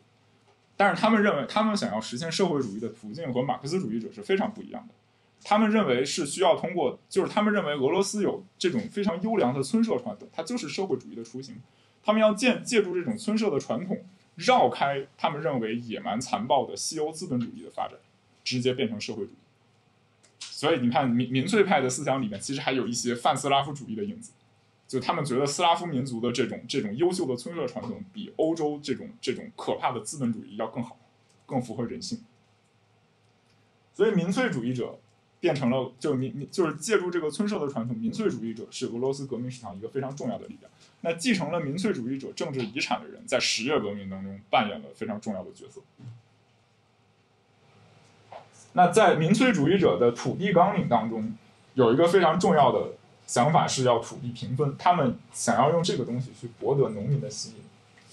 那我觉得相比一下啊，在中国共产主义革命的进程当中，这个俄罗斯是民粹主义者的那个生态位，其实后来被共产主义者、被中国共产党占领了。中国没有没有这种民粹主义的政党，中国没有一个社会革命党。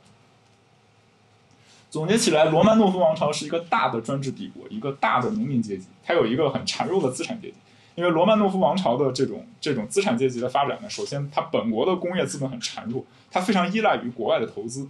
所以为了保护。就是为了保护本国的资产阶级，罗曼诺夫王朝又不得不采取了一些保护主义的方式，一一些保护主义的策略，所以造成的结果是俄罗斯国内的资产阶级是很孱弱的。那他们在政治上，如果如果把他们，如果你认为俄罗斯的资产阶级它相当于法国大革命之前的第三等级的话，那他们这些人可没有第三等级那种那种主动、那种生气勃勃的样子，他们没有一个统一的启蒙思想在在感召着他们。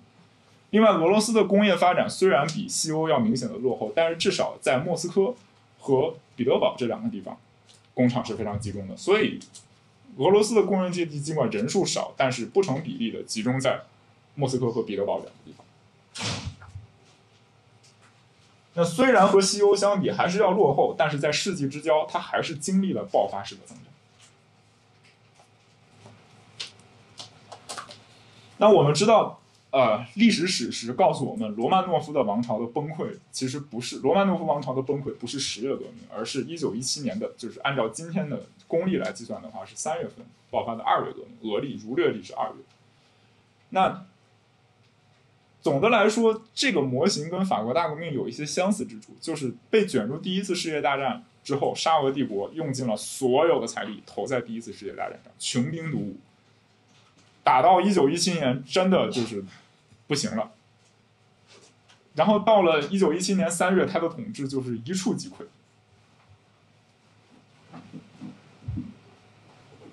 到了他的就是怎么说，三个征后在罗曼诺夫王朝崩溃的前夕，就是很快一道一道的出现。那底层群众是厌战的呀，到这个时候是真的真的不想再打了。那镇压机器有很多。有很多被拖上了战场，然后有很多他们自己有很也也是农民出身的人，他们自己也不想再镇压群众了。就是一九一七年，一九一七年的三月份，自从这个彼得格勒的劳动妇女开始游行之后，罗曼诺夫王朝的这个专制机器就一触即溃，土崩瓦解。就他的他的这个崩溃的过程，比法国大革命当中这个波旁王朝的崩溃过程还要平顺，就是一下子就一下就倒了。那倒了之后发生的事情才是更重要的。那倒了之后呢，这个。这个立宪民主党，然后温和的社会主义者，他们借助于这个波旁王朝崩溃之后留下来的这个军政机器，他们拼凑了一个叫做临时政府的东西。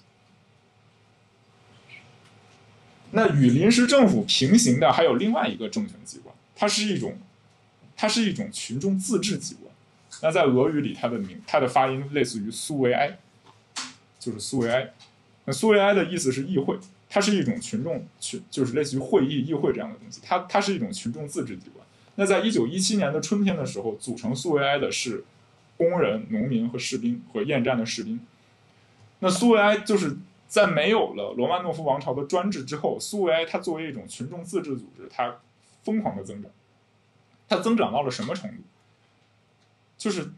在工厂，因为我们知道工厂就是工厂在很多时候要为军事目的而生产东西。但是现在工人不想为军事目的生产东西，但是不为军事目的生产东西，他们要生产别的东西。那厂长对这件事情有其他的考量的情况之下，他的决策又必须征得工人苏维埃的同意，就是苏维埃工人的同意，必须要苏维埃当时的工人同意了这个厂长可以怎么怎么样之后，这个厂长才能继续怎么怎么样。也就是说，现在苏维埃作为工人自治组织的权利开始凌驾于厂长之上，他变他就到最后整个就是接管了很多莫斯科和彼得呃彼得彼得堡的工厂。那作为士兵委员会的苏维埃，他现在把把整个沙皇就是原沙皇军队的这个权威都给消耗殆尽，就是比如说新的长官的任命要经过士兵苏维埃的首肯。总的来说，就是苏维埃他作为一种群众自治机关，这个时候获得越来越大的权力。到了最后，临时就是到了没没发展多久之后，临时政府也要开始征求苏维埃的意见。那对于这件事情，俄罗斯的保皇党或者保保守派是非常不爽的。那有后面有一个非常重要的人科尔尼洛夫将军，他这件事情就极其不爽。他最不爽的事情，主要就是军队的士官任命、升迁或者罢免这种事情，居然要经过士兵苏维埃的同意。他觉得这乱了套了，目无尊长，这这长此以往，俄国俄国将不国，这个目目无尊卑。啊，他他到最后就气疯了，just off。所以现在相当于存在了两存在了一种双重政权机关，那么苏维埃就是苏维埃的政治倾向显然比临时政府更为左倾，那苏维埃当中的社会主义政党也不是只有布尔什维克一家，那我们知道从所有的史实都告诉我们，苏维埃当中最有影响力的社会主义社会主义政党有三个，就是同样是从这个社会民主俄罗斯社会民主工党分裂出来的孟什维克和布尔什维克两个。再加上，哦，OK，再加上一个继承了民粹派的民粹派的政治遗产的社会革命党。那总的来说，他们在不同的群体当中获得了不同的支持。总的来说，就是工人他倾向于布尔什维克，那这个城市当中的左左倾的知识分子和市民倾向于孟什维克，因为他们更温和一些。然后呢，农民更倾向于社会革命党，因为他们跟民粹主义者走得比较近。那二月革命之后，推翻了罗曼诺夫王朝，但这个仗还在接着打呀。那革命危机导致了罗曼诺夫王王朝的垮台，但是外面的危险没有解决呀。所以跟法国大革命一样，它还是有反革命的阴影，只不过这个时候反革命的阴影来自于国内，而来自于而这个国内的反革命，他们现在更倾向于接着打仗。所以在二月革命之后，其实社会危机就是所有的社会危机围绕的那个最核心的问题就是。在战争已经让我们的社会临近，就是快要跌入深渊的情况下，我们还要不要接着打？那保皇派想捍卫俄罗斯的荣誉，虽然沙皇下台了，但是俄罗斯的荣誉还在。保皇派想捍卫俄罗斯的荣誉，当然要接着打。临时政府没下决心，他不知道打不打，他很犹豫，他又想打又不想打。那苏维埃就是这些这些真正打仗的士兵。或者是出了士兵的工人，或者是士兵从他们当中产生的这种工人农民，他们是一点儿也不想打，就真的一点儿都不想打。从前线往回跑啊，这个这个军队的军队的哗变呀，这种事情一直在不停的发生。那在这个地方，孟什维克和社会革命党都没有一个明确的反战纲领，只有布尔什维克从一开始，从战争的一开始，一九一四年一开始，他就非常明确的说这是帝国主义战争，不应该打。所以你可以想象布尔什维克在这个时候多得有有多得人心，就在后面苏维埃的选举当中，布尔什维克开始越来越越来越火，越来越火。所以这件事情就是这种大的背景，在二月革命之后的这这大半年的时间里，就表集中表现为两场两场重要的危机，一个是四月危机，一个是七月危机。那一九一七年公历四月发生的这个四月危机，更准确的名称应该叫米留可夫召会事件。就临时政俄俄罗斯临时政府的这个外交部长米留可夫，啊，他应苏维埃的要求，就是起草了一份外交照会，啊，这个照会大概意思就是要退出战争，但是他实际发给同盟国的，就是他他实际发给自己的盟国的照会，里边坚定了要把战争接下打接下来打下去的那个意思，他的照会泄露了，就是他实际发出去的那个照会泄露了，然后。大家就就气疯了，大概就是你怎么还想打？你怎么还想打？就气疯了。然后他们要求米留可夫辞职，要打倒米留可夫。那在这种情况下，孟什维克和社会革命党都下不定决心，要赶走要要赶走临时政府，因为就是就显显然这个时候临时政府有米留可夫这种人存在，你留他何用？他还想打，大家真的不想打了。那这这个时候就有有人有人提出了一切权力归苏维埃这个口号，就鉴于苏维埃已经在实际上开始管理社会，一切权力要归苏维埃。那布尔什维克自己甚至都没有。都都都有点对于一切权利是不是要归苏维埃都有点犹豫。这个时候，列宁他起草了著名的四月提纲，他讲对苏维埃就应该是我们的革命政府。但即便是在他的党内支持他的人也很少。那由此拖下去，拖到了就是四四月份的结果。四月这个所谓四月危机的结果，就是群众的游行又一次打击了临时政府的权威。最后的结果是把米留可夫赶跑了。但是后来你事后来看的话，他最后的结果就是米留可夫赶跑了。那别的地方还在接着打，该打还打。那临时政府总理克伦斯基呢？他没有下定决心，他很犹豫，他还想接着打。那到了一九一七年七月，在这个俄罗俄军和德军正面交战的时候，一开始本来俄军他取得了一个胜利，但是就这个胜利的消息还没传回到彼得堡，这个德军就又杀回来了。然后他逼着逼着俄军，俄军的这个前线往后撤退了好远好远。就你想，德国当时已经是相比于俄国已经是一个发达工业国了，那俄俄军的这个这种这种。俄军的武器肯定跟德国是比不了的呀，他被他被往回又又打垮，又又往后退了好多，他造成了更多的死伤，造成了七月份再一次更比四月份更加狂暴的群众反战游行。那当时临时政府指责这个反战游行是布尔什维克煽动的，那他们以这个为理由逮捕了很多布尔什维克领袖，包括列宁和托洛茨基，就是要要么把他们软禁，要么要么就想让他们赶走。列宁当时都要计划流亡了。那在俄军节节败退的情况之下，科尔尼洛夫将军不爽了，他觉得这怎么像话？这俄罗斯的荣耀要毁于这些乌合之众了，所以他要策划一场军事政变。他向着首都逼近，那克罗斯克伦斯基和科尔尼洛夫之间显然出现了某种误会，克伦斯基以为以为科尔尼洛夫要复辟呢，他忙乱之下求助于苏维埃，他求助于苏维埃要要打退这个反革命的威胁，所以布尔什维克在短暂的被软禁之后复出了。他迅速组织了赤卫队打，就是不能叫打退，就是他把他把科尔尼洛夫的手下好多都劝降了，劝到了他们这一边。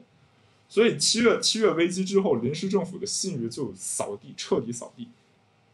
所以你看，就这两次这两次重要的危机事件，其实都你很难说是布尔什维克策划的，他就是他其实就是群众真的不想打。所以他针对不想打仗这个问题，向临时政府提出越来越强烈的抗议，最后临时政府的统治根基完全垮台。最后，所以到最后进行社会管理的就是群众自治组苏维埃。那我们知道，在这个十月，就是在一九一七年十一月七号推翻临时政府的那场政变之后，出现就是这个普，就是社会上知识分子普遍要求召开立宪会议，召开俄国的制宪会议。那最后制宪会议的选举结果是不利于布尔什维克的，所以史实是布尔什维克驱散了制宪会议。那当然这件事情你从哪个角度看都不是很道义哈，但是我觉得比起后来发生的事情来看，驱散制宪会议其实算是个小事儿，因为在苏维埃当中存在的社会主义政党之间的矛盾，比苏维埃和立宪会议之间的矛盾要大得多了。就苏维埃总的来说，苏维埃它现在是一个。社会主义联合政府，这个联合政府里，布尔什维克、孟什维克和社会革命党可以说是分庭抗礼。但是，这个联合政府真的很脆弱。主要的矛盾就发生在布尔什维克和社会革命党之间。那社会革命党自认为代表的是农民的利益，然后另外一方面，他们对于完全退出战争这件事情是不爽的。布尔什维克呢，他们自认为代表的是工人的利益。那在那种情况下，工人和农民的利益之间是存在冲突的。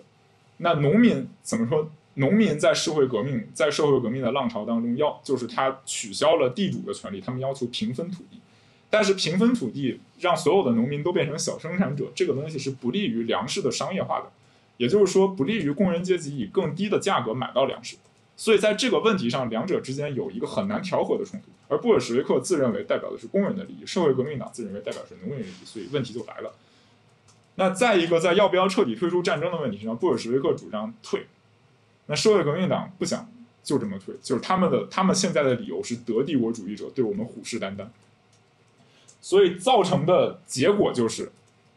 我我们知道社会主义联合政府没有存在多长时间，不到一年的时间就发生了一个决定性的转折，那就是这个德国驻俄国大使，呃，米尔巴赫伯爵被刺杀。这个刺杀的主主使是两个社会革命党，然后社会革命党当时的领袖这个这个斯皮里多诺瓦为为这件事情被契卡逮捕。啊，对，契卡，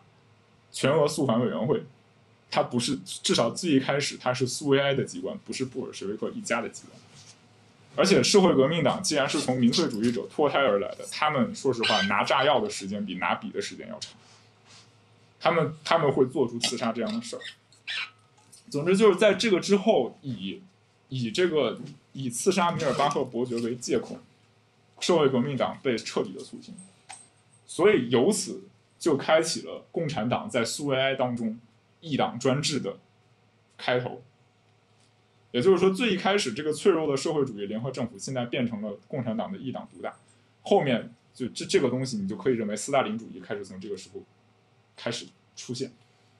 那最终他怎么从苏维埃这种群众自治机关跳到了另一级，跳到了比绝对主义君主制更专制的另一级？当时的俄罗斯革命面临着比法国大革命的时候更重、更严重的威胁，不仅是对外的，就是对外的战争威胁刚过，现在对内的威胁又来了。保皇派啊，这个原原立宪民主党人等等等等，他们不一定有统一的政治主张，但是他们都反对苏维埃政权的情况之下，他们就可以被统一的被称作白军。虽然从政治色彩上，有些人不一定能被叫做白，但总之呢，他们对苏就是由此俄国就滑向了内战。那现在这个威胁和法国大革命的情势情势又不同，因为对于苏维埃政权来说，苏维埃，你想工农兵苏维埃。那士兵士兵加入苏维埃的一个一个很重要的原因是，他们不想打仗。那共产党共产党的这个政治宣传里面很重要的一条内容是废除国家。那废除国家要废除常备军呀，废除国家的常备武装。所以也就是说，军队整个整个军心非常的涣散。那面对反就面面对这种反苏维埃政权的武装威胁的时候，涣散的军队是无法无法与之打仗的。所以。托洛茨基所采取的办法就是，借助共产党的组织力量，从工人先是从工人当中，后来是从旧的士官当中抽取人，来组成了红军，进行了非常惨烈的俄国内战。最后的结果是，红军胜利了，但是只能说是惨胜，因为红军的胜利极大的伤害了俄国的社会根基。在这个地方，阶级斗争的幽灵再一次出现，这回是以农民和工人的利益冲突的形式。那布尔什维克自命为工人阶级的代表，所以他们在内战当中首先要保卫工人的利益。那保卫工人的利益的具体的做法就是保证工人要能吃到东西。那在农民，那所以他采取了一种叫做所谓战时共产主义的经济政策，从农村强行搜刮粮食，就是搜，就只能用搜刮这个词。那他所谓的保卫也只是保卫工人不饿死，或者说在不饿死的优先权上是工人先于农民。所以。所以你说这样的结果，你觉得苏维埃还能是一个群众自治机关吗？不可能啊！就他扮演了一个比雅各宾恐怖专政更专政、更专政的角色。那后面的故事我们基本上都知道了。那苏维埃就是苏维埃当就是共，即便是在共产党内，那些更倾向于民主和自治的人都被清洗掉了。先是工人反对派的失败，然后是托洛茨基反对派的失败。那伴随着托洛茨基反对派失败的是一个极其快速和强行的农业集体化的进程。斯大林的政经体制在这个时候正式的形成，也就是说，他依靠快速的集体化和对农村的剥夺，来来为快速工业化提供资金，而在快速工业化的进程当中，又要压缩工人的工资和福利，来为工业化积累必要的资源。所以，这样的政经体制。和最开始列宁设想的这个消灭了国家、消灭了国家的这个这个民主平等的管理社会生产的体制，完全是反过来。但是斯大林主义诞生于苏维埃政权的自保，所以我们我们至少从十月革命的例子，我们能够提出一个非常严肃的问题，就是革命党堕落的问题。那和法国大革命不同的是，这个地方的热月党是从雅各宾直接变过来的，它不是反雅各宾的热月党。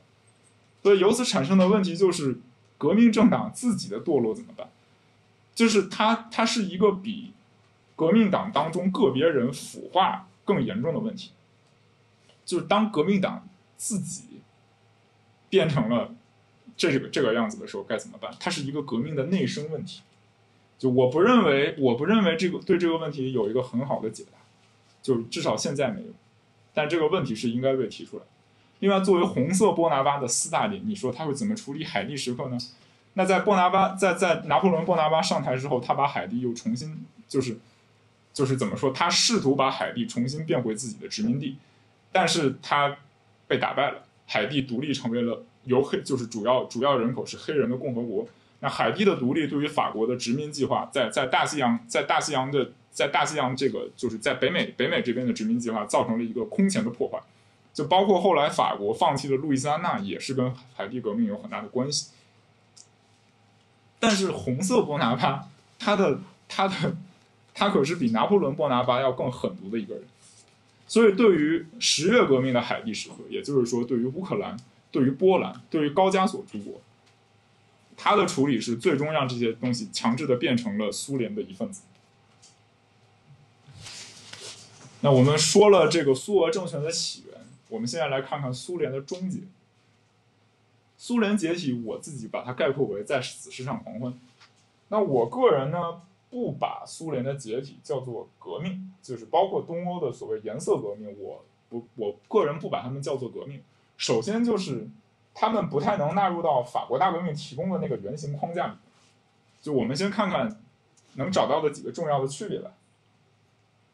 就比如说第一个区别就是国际反，就是这个这个革命的，就是这个苏联解体的过程当中，它的国际环境对于反苏联体制的这个运动至少没有太明显的不利。就反对旧制度的工人、农民和政治精英，他们之间的利益虽然相互冲突。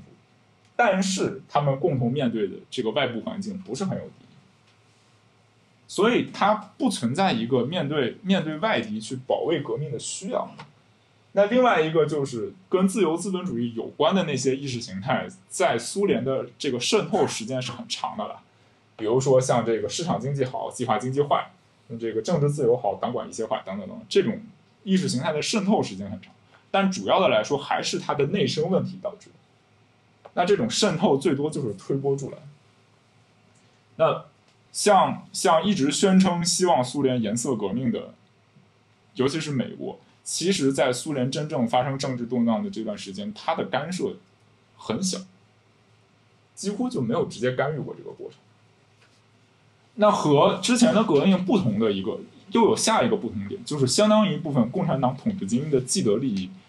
他们他们的既得利益不会被制度的垮台所破坏，相反会被制度的垮台所巩固。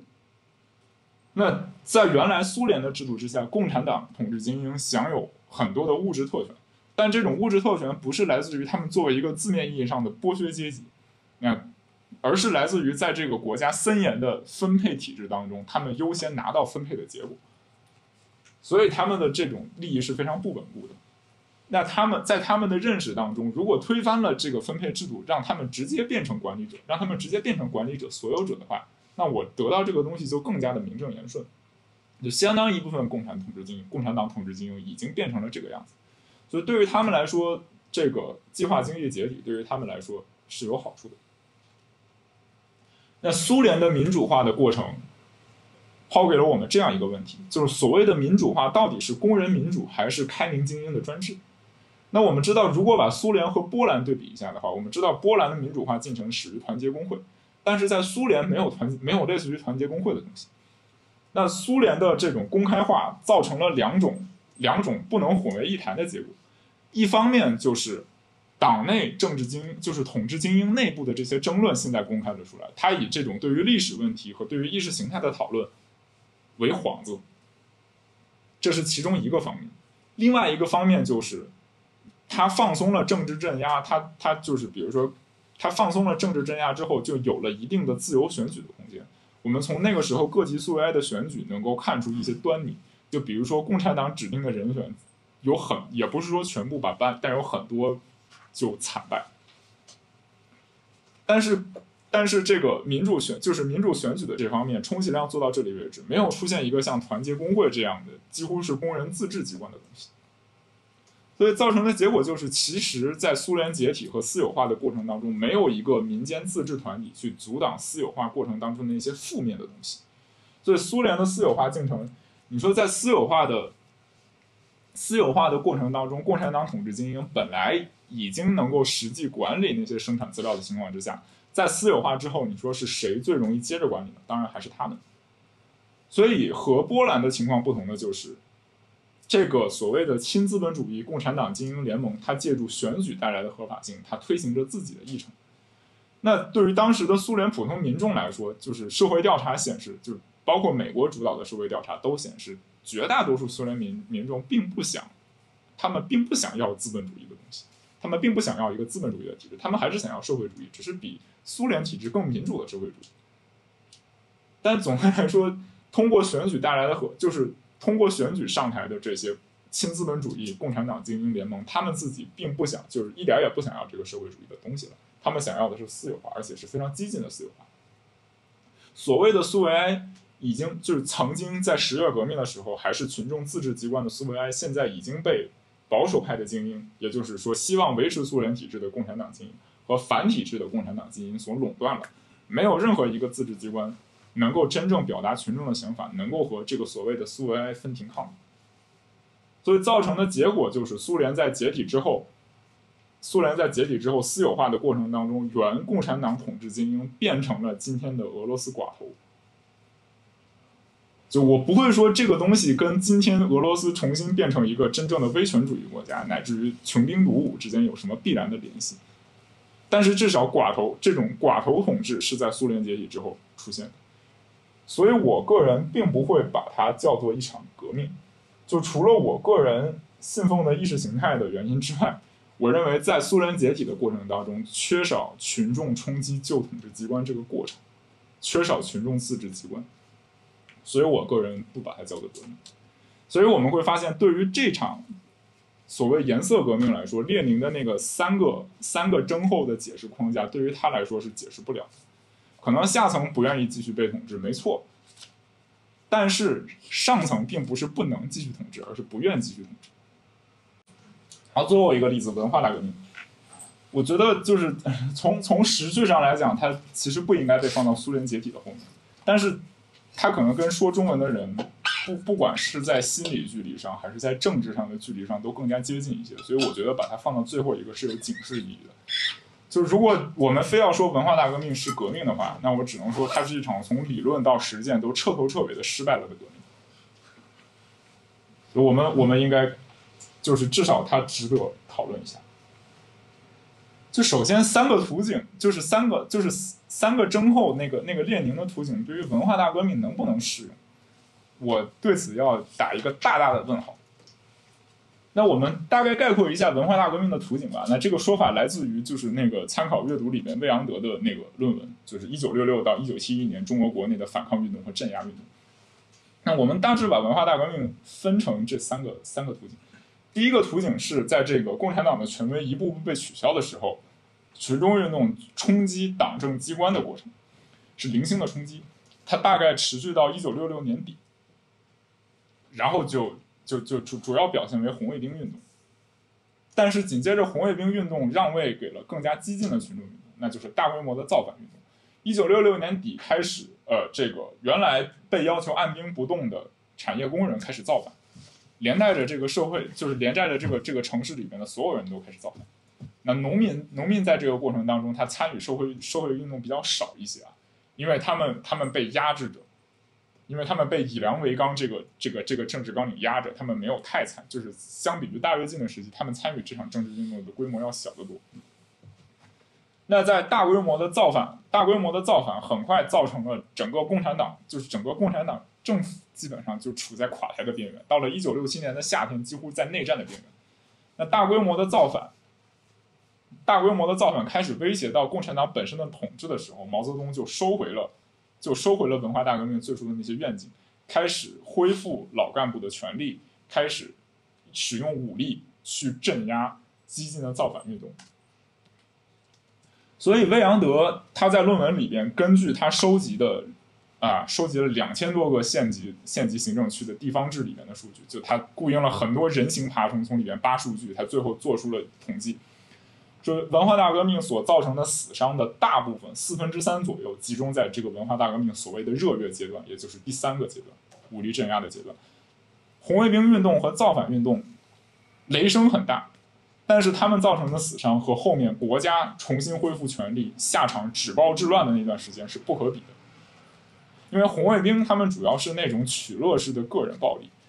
那造反派主要是内斗，那武力镇压是不分青红皂白一贯一概全都全都搞死。那列宁的那个三个征后的叙述，在文化大革命这里是很难使用的啊。就是首先上层不能没有出现上层不能，最多上层不愿啊。其实充其量也就是毛泽东和他的一小撮追随者不愿意再按照过去的方式统治，他们觉得共产党机关堕落了、走资了、修正主义了。那另外一方面也没有，就是跟。大饥荒的时代相比，也没有说底层群众的苦难异乎寻常的加剧，因为真正异乎寻常的加剧是在大饥荒的那段时间，人们要饿死了。那在大饥荒之后，有了四五年左右调养调调整的时间，这段时间里面生活水平其实恢复了一些。但是这不是说那段时间的社会冲突就很温和，恰恰相反，那段时分的那那段时间的社会冲突是极其尖锐的。首先体现在城市和农村的差别上。那我们知道。大饥荒发生的一个政在政治在政经体制当中寻找大饥荒发生的原因，就是在粮食匮乏的情况下，他要首先养活城市里生活的人，先要养活干部，然后养活工人，最后才能分给农民。所以农民农民饿死的机会比比工人要高得多得多得多。再一个，在工人，再一个在城市当中，在共产党的干部和普通市民工人之间存在的冲突，然后就是工人阶级内部的冲突。那有资历的老工人和临时工，没错，在那个时代已经有了临时工和临时工之间的冲突，不管是利益上的冲突，还是所谓革命名分上的冲突，都是非常尖锐的。那这种社会矛盾，基本上可以归咎为斯大林式的工业化策略，加上毛泽东的这种乌托邦主义被体制化之后，它就形变成了一条天往通往天堂的路。啊，天堂之路这个说法是杨继绳就是墓碑那本书最初的标题，叫天堂之路。我认为更确切一些，它是一条天堂之路。就不管，就是也许未来是天堂，但今天的人只能在困乏和恐惧当中建设天堂。所以，文化大革命之前的社会矛盾是非常尖锐的。那它表现的形式，它表现的形式就是共产党干部和普通市民之间的冲突，或者是市民内部的冲突。他们以阶级、以所谓阶级斗争的名义出现，以所谓资产阶级和无产阶级之间阶级斗争的名义出现，但是那个时代不存在真正意义上的所谓资产阶级，即便是你放宽资产阶级的定义也不存在，但它不代表那个时代的社会冲突很平缓。所以，当最高领导人以他的名义发动群众运动的时候，啊，这个东西我认为可以归归，就是他的。开端可以说是聂远子贴在北大的那张大字报，那这张大字报里面的内容很空泛，但是它的意义在哪呢？它的意义在于毛泽东认可了这张大字报对于党北京市委的攻北京市党委的攻击，这件事情在之前是不会有的，因为在过去对党委的攻击往往被认同为对党的攻击，现在毛泽东默许甚至赞同了对党的攻击，这是一个不得了的事情，所以文化大革命。如果强行要把它称作革命的话，和其他的所谓革命比起来，有一个非常独特的特点，就是它的群众运动是以最高领导人的名义发动的，它的规模非常庞大，它是失控的。最高领导人就毛泽东发动群众运动的时候，他没有想到群众运动会变成后来的那个样子。我我不相信他有这么超人。那最后群众运动对于共产党的机关造成了毁灭性的破坏。一直到一九六七年八月，中国基本上处在内战的边缘。那在这个过程当中出现的跟人民自治组织、跟群众自治组织沾一点点边儿的东西，就是一九六七年一九六七年一月那个极其短命的所谓上海人民公社。那上海的工人阶级是最早响应造反、叫造反号召，开始向党委造反夺权的。本来在最开始，他们被要求抓革命促生产，就是意思就是要促生产，不要抓革命。但是他们响应了，他们自发的响应了毛泽东那个造反的号召，最终造成了，就造成了上海上海市内的这种武，就是工人的不同派别之间的武装冲突。他最后把这个倾向于，他最后把这个倾向于保卫保守的工人的上海市委就就打倒了。他用一个所谓的上海人民公社取代了上海市委。那他选用公社这个名字是受了巴黎公社的启发。那在这个地方呢，我推荐李迅的一篇论文，叫叫。巴黎公社原则在上海公社事件中的蜕变，应该差不多是这个名字。关键词是巴黎公社和蜕变。他就考察了在上海公社这个极其短命的，这个它存在的这个极其短的时间里边，所谓的巴黎公社原则在这里是怎么怎么变没的。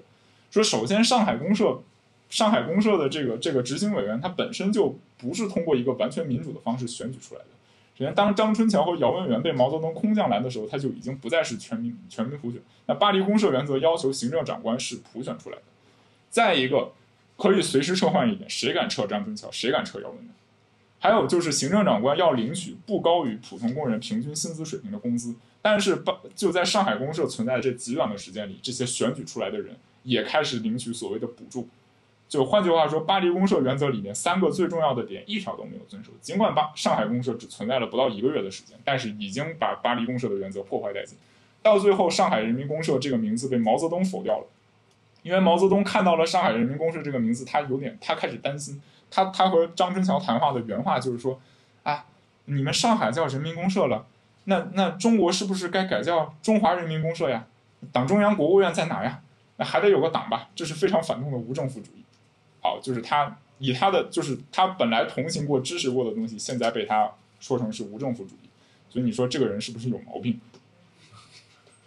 就后来有有一个总结说，毛泽东对民主的爱好是叶公好龙，对他就是叶公好龙。你说他他就当龙没来的时候，他是不是真的是真的？他龙来了的时候，他的他的反感也是真的。那我觉得我倒是不怀疑他的真心，因为男人的真心就是很善变嘛啊。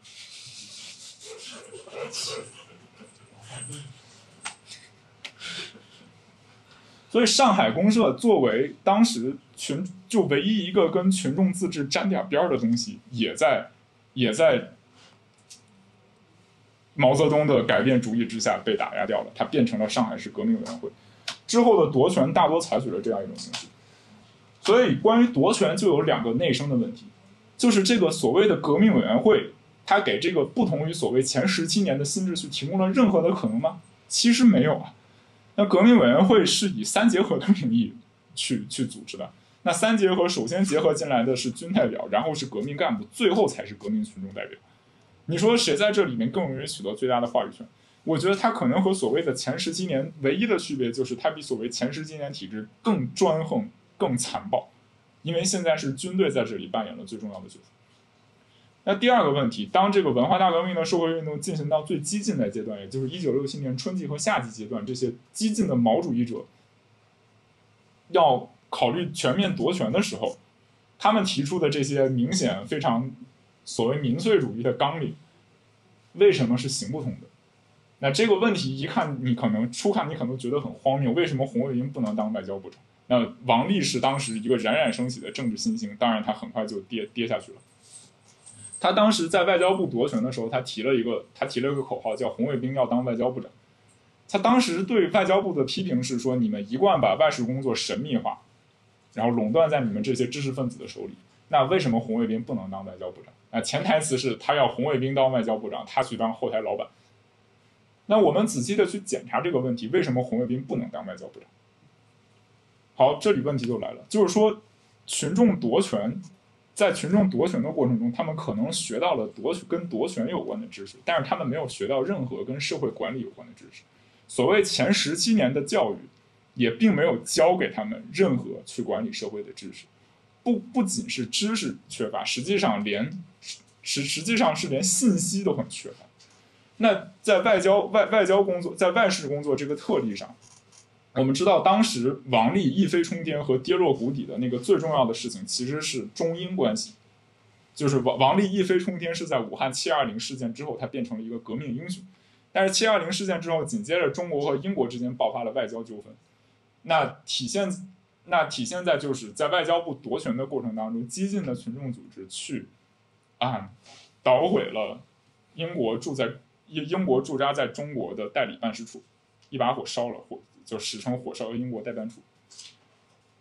他们在这里的要求是要求港英政府，就是他们给了港英政府一个所谓的最后通牒，大概意思就是他们想大概就是想要收回香港那一类的意思。但是啊。实际上，我我们我们很清楚，从后来解密的档案材料当中，我们也不难看出这一点，就是对于中共政权来说，香港的意义是非常重要的。中共并不想急于收回香港，因为在冷战的背景之下，中国被西方国家全面封锁的状况之下，香港是一个重要的中国换取外汇和技术进口的桥头堡。如果香港的主权收回了中国的话，它就失去了这个，它就失去了这个这个对外开放的窗口。所以香港是不能被及时，香港是不能被立刻收回。所以周恩来对这件事情很生气，那这一点也不奇怪。所以你说红卫兵为什么不能当外交部长？你说你把这些东西讲给红卫兵，他能听吗？可是你说红卫兵不听，或者造反派不听，你说是因为他们蠢吗？他们可能确实不怎么聪明，但是一开始也没有人告诉他们这个信息啊。那前十所谓前十几年的教育一直都是我们要和帝国主义对抗到底。那一边一边欺骗人民群众说我们在和帝国主义对抗到底，一边偷偷摸摸和帝国主义做生意。所以我说文化大革命它很荒谬的一个地方就在于，它暴露了一件事情，就是毛泽东时代的这些共产主义的意识形态教育，它就是彻头彻尾的欺骗。就他教给，就是他他教给群众一些马克思主义的道理，但是当群众把这个东西太当回事的时候，他就不高兴了，因为威胁到了他的权利。所以，文化大革命的热月，它比十月革命的热月更夸张的一点是，它是毛泽东自己反对自己，他就是保守的毛泽东反对了激进的毛泽东提出的那个纲领。那毛泽东对自己的评价是，他这个人身上既有虎气也有猴气，叫虎气为主，猴气为次。那虎气就是他支持权威的那一面，猴气就是他喜欢造反的那一面。那现在是虎气的毛泽东压倒了猴气的毛泽东，所以在文化大革命的这个对内镇压的阶段。呃，中国共就恢复权力的中国中共产党中央委员会，主导了一系列大规模的镇压群众的运动，他们分别有不同的名字，所谓的清查五幺六分子，清理阶级队伍，一打三反，还有一些没有特定名字的，但是是北部和东北部边疆，只落了一个字啊，西北部和东北部边疆的大型冤案。那在这个过程当中，五幺清查五幺六是一个比较。比较成谜的事情，因为所谓的“五幺六”来自于来自于文化大革命的纲领性文件，叫《五幺六通知》。那在一九六七年的时候，有有一小群有点中二的学生，他们拿“五幺六”作为自己学生组织的名字，跑到中南海去贴周恩来的大字报。当时已经被已经被劝走了。结果等到等到国内局势开始失控的时候，周恩来啊，他就怀疑这个“五幺六”组织。没有被彻底打垮，相反，他还继续存在。是五幺六组织策划了这些无政府主义的暴动，所以就以清查所谓五幺六组五幺六组织的名义清查了，就是他名义上清查五幺六，实际上就是清洗所有激进的造反派。所以基本上激进的造反派都以这个名义被清清走了。当时可能给他们的帽子包括什么五幺六分子呀、新托洛斯基分子呀之类的等等等等。所以啊，那个。高文谦写了一本书，叫《晚年周恩来》，是是这个名字吧？就他在这本书里边，把周恩来在文革当中的角色描绘成他迫不得已。我觉得这本书对周恩来太美化了。至少在清查五幺六这件事情上，周恩来的角色可是太主动了。我觉得可能是出于统治者的神经过敏吧。总之就是以清查五幺六的名义，因为五幺六组织不存在，他以清查五幺六的名义迫害了多少人？周恩来自己亲自说的“五幺六”的重“五幺六”分子的重点不在组织，而在行为。换句话说，造反行为都可以被扣“五幺六”的帽子，就包括周恩来身边的完全不懂政治的保健医生都被他扣上了“五幺六”的帽子。就是事情是这样，就是文化大革命，我我们刚才说到革命的一般特征的时候，说到它会。就是社会动荡会激发这个社会中潜在的所有类型的冲突。那对于新疆来说，这个冲突就是少数民族、少数民族的问题。那新疆新疆的这个历史，我们在这里先不说，我们只说当时发生的事儿。就是呃，在中苏边境，就是文文化大革命当中叙述中苏边境冲突的时候，今天的一般主流的历史叙述一般会比较强调讲珍宝岛事件，因为珍宝岛事件是比较大规模的军事冲突嘛。但实际上，在新在西北边疆这个地方，中苏的边境冲突是绝少被提及，但是我相信它对于中共的决策的影响应该更深远一些。因为，呃，文化大革命在文化大革命开始的前后吧，新疆的维吾就是以维吾尔人维吾尔人为主的这个这个少数民族，他们有一个秘密的有有一个秘密组，就我以下叙说的是档案，就是我们已知的史实，但是史实是很匮乏的，已知的史实仅限于我们知道以维吾尔人为主的少数民族组成了有有有过一个左翼的秘密组织，叫做东突厥斯坦人民革命党，它借助了原来三区革命时候的共产主义政党的名称。那这个政党呢？但是它是相当于借壳上市嘛？那这个这个秘密组织，在呃，它受到苏联的实际的支援，呃，在那个哈萨就是在哈萨克斯坦的阿拉木图应该有一个有一个培训基地，专门培训这些人。然后东突厥斯坦人民就是东突革命党，他们的纲领是正统马列，就苏联版本的正统马列，所以他们他们他们认为毛泽东没有建设没有在建设共产主义。压迫少数民族压迫少数民族，违背了列宁的民族自觉原则，所以他们的诉求是建设一个以这个，你想他的名字东突厥斯坦人民革命党嘛，建建设他们所说以东突厥东突厥民族为主的少数民族所管理的共产主义政权，这是他们的诉求。所以在东突党东突革命党在新疆活动的那段时间，可能是新疆在历史上最接近分离出去的时间。因为他们实际受到苏联的军事支持，而且确实在新疆爆发了中苏之间的武装冲突，可能东突革命党从当中看到了契机。那东突革命党就是呃历史记载的东突革命党比较有代表性的这个武装冲突事件，就是阿洪诺夫暴动事件。呃，阿洪诺夫他是伊犁的一个拖拉机站的站长，但是他同时的秘密身份是东突革命党的某个分局书记之类的。那东突革命党据说一度发展到了五千人。但是他们是在是在文化大革命所造成的政治动荡当中开始活动的，就文化大革就是关于新疆的文化大革命，我们今天能找到的大部分是来自汉人的叙述，他们一般都提新疆大学的红卫兵之类的。那我们会发现一个问题，就是不管是保守派还是造反派，一说到维吾尔族的问题上，他们枪口出奇的一致。那他们有一个术语叫做地方民族主义。那东突东突人民党的东突革命党的活动显然是要归在地方民族主义的那一类。那和东北和中苏在东北的边境冲突不一样的地方是，新疆的这些内部的民族冲突，它既有就是它既有就是它可能让中共领导层既看到了武装冲突的危险，也看到了分离主义的危险。所以这件事情对于中共的民族政策到底有什么影响？对于维吾尔人的生存状态到底有什么影响？迄今不知道，因为没有可用的档案材料。我怀疑可能甚至不会有俄语的档案材料，可能哈萨克语会有。但是我相信啊，如果如果就是出于对中国政治的常识，我相信这这件事情的影响一定非常的巨大。所以这就是我对于文化大革命期间新疆发生的事情我能说的，我能说的只有这么多。所以我们刚才举举的这几个例子里边，有有有一些比较符合那个解释模式的，有很偏离那个解释模式。那从当中我们还是能抽出一些共性的东西。首先，没有人能永远革命，但是只要社会危机还存在，就永远有人要革命。那所谓的暴力革命和和平革命有何区别呢？那在我们刚才检查的这些例子里边，我们会发现，暴力革命造成暴力革命和和平革命区别的核心问题，其实不是。主导革命的人主观上想暴力还是不想，而是这场政治巨变，它面临多大的外部敌意，统治精英有多么抗拒，这才是这场社会巨变能否和平，或者是它是否一定要采取暴力的形式最核心的问题。如果政治巨变面临极大的外部敌意，比如说像法国大革命面临的情景，或者原统治精英极其抗拒，像十月革命的情景。那这场革命是很难避免暴力。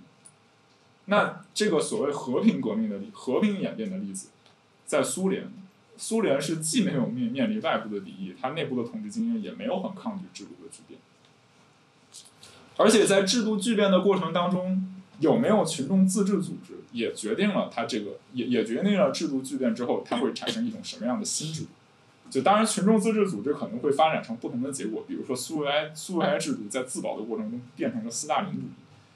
但是没有没有群众自治组织的情况下，苏联的转型，它就远远没有波兰那么正义。但如果我们再回看海地时刻这件事情的话，我们会发现那些最激进的边缘部分，不仅是在不光是不管是意识形态上的边缘也好，还是地理上的边缘也好，它都会对中心产生反作用。所以，如果我们想要，如果如果在真正社会巨变发生的时候，我我们至少现在能做的事情，就是在社会巨变的前夜，我们就要把更多的目光投向那些边缘的部分。我们至少不要让边缘变得那么边缘，因为等到边缘开始反作用中心的时候，我们会一定会措手不及的。所以，对于今天来说，可能中国的边疆问题、中国的国内的少数群体的问题，它都是边缘的部分。我们他就要求我们，如果想要为社会巨变做准备的话，我们必须要把目光投向这些边缘的部分。其实我我刚才略掉了一个我我非常想讲，但是非常不幸没有时间的例子，就是在文化大革命当中新疆的新疆的分离主义的问题。然后再一个就是再一个问题就是跟革命党堕落有关的问题，就是一旦社会革命发生，如果它形成了双重政权的话。它在这里一定就会有一个内部张力，也就是说，保卫新政权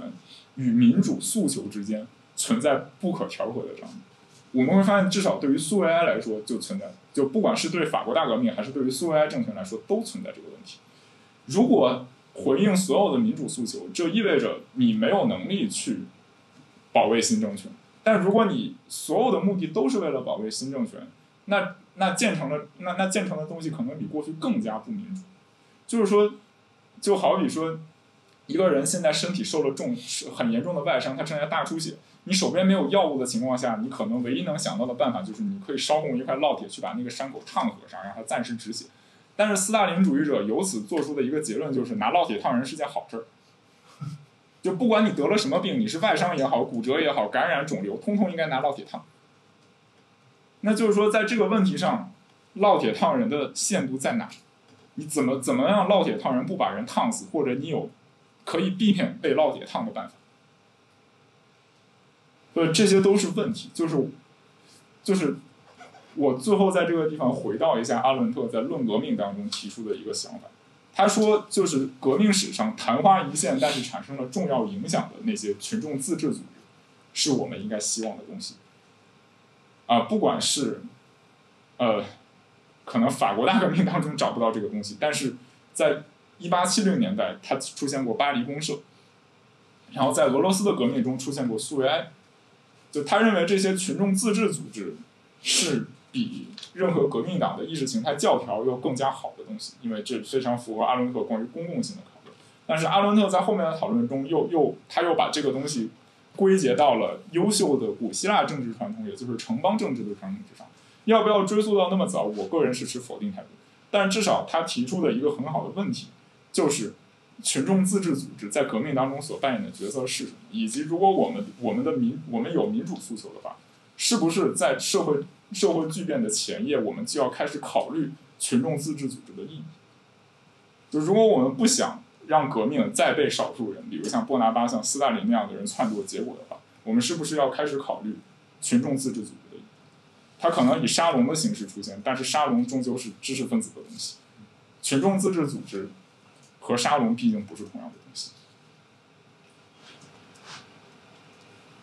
啊，所以最后一张片子就是一个抒情的部分。这三句话是德语，它直译成英语是 "I was, I am, I will be"。它来自于这个罗莎·卢森堡在一九一九年德国革命。他被杀害前两天的最后一篇文章叫做《柏林秩序井然》的最后一句话，我拿这句话作为对，不管是一九八九年夏天也好，或者是所有中途死去的革命的纪念。那这段很有意思啊，这里发生了一个有意思的巧合，罗莎·卢森堡的这篇文章的中译者是苏冰贤。如果大家对天安门母亲这个组织有点概念的话，应该会知道苏冰贤是谁。苏明贤原来是中共中央编译局的一个德语翻译，他的儿子在一九八九年夏天的民主运动当中被流弹打死。后来苏明贤成为了这个这个天安门母亲组织当中一个重要的成员。他去世的时候，刘晓波还为他写了一首纪念诗。那他翻译了罗莎·卢森堡的这篇作品，这篇作品所传达的精神和苏明贤的个人经历形成了某种巧合。他的最后一段话是这样的：这是在柏林的群众起义被自由军团镇压之后，罗莎·卢森堡写下的他生命中最后一段话。他说：“柏林秩序井然，可是你们的秩序是建立在流沙之上的，而革命来过。”现在又来到，它将来还会重临。啊，我就说这么多。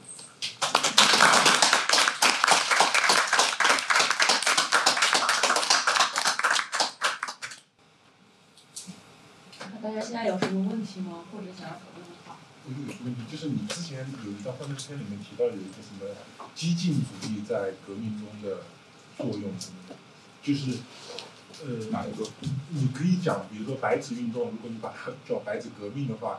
你你可以讲那个，就是上海封城的时候，有人喊出了什么“习近平下台，共产党下台”这样的口号，这个可能是最激进的一个表达。你可以把这个白纸革命的成功归功于这种很激进的喊出最激进的口号这种行为吗？嗯，首先我呃。首先是一个呃名名称问题，我不倾向于把这件事情叫“白纸革命”，因为我觉得举办就是所谓“白纸运动”，它的行动主体是城市当中的市民和知识分子。那在这个那所以白纸至少无法概括工人暴动的诉求，所以我我更倾向于管这场运动叫做反封锁运动，而不叫做白纸运动，因为我觉得白纸无法概括它的全部。但是针对白纸本身的话，我相信这个口号可能不是来自于上海封城的时候，而是来自于四通桥勇士。就因为我们看到，就是四通桥勇士贴出贴出他的横幅的时候，其实社交媒体上有很多人的想法是：哎呀，这又能怎么样呢？虽然他很可敬，但这又能怎么样？但是紧接着在后面的反封锁运动当中，我们就看到有很多人喊出这个口号。就尽管四通桥这个词儿都被删掉了，但是这个口号显然流传的范围是很广的。那至于它。对于中心部分有什么样的反作用？我相信统治者看到一定会害怕，但是鉴于我们缺少关于统治者内部的细节，所以我们无法具体的断言这件事情到底产生了什么样的反作用。但是显然，最就是喊出激进的口号这件事情，对于参与运动的群众来说，显然是有解放作用的。就我我们从参与参与者，就我们看到很多参与者的访谈，或者是参与者。参与者自己的说法，他就会说，就喊出这种口号来说，对他来讲是一种 refreshing 的东西。就是他觉得他以前不敢喊，他现在敢了，他觉得这件事情确立了自己的存在，他政治觉醒了。我相信这个对于他来说是有这样的正面作用。虽然这可能不符合这个所谓边缘作用反作用于中心的这个叙述框架，但是毫无疑问，这种激进的表达对于他来说是有好处。就为什么说革命是劳动者的节日呢？它是有这个东西在里面。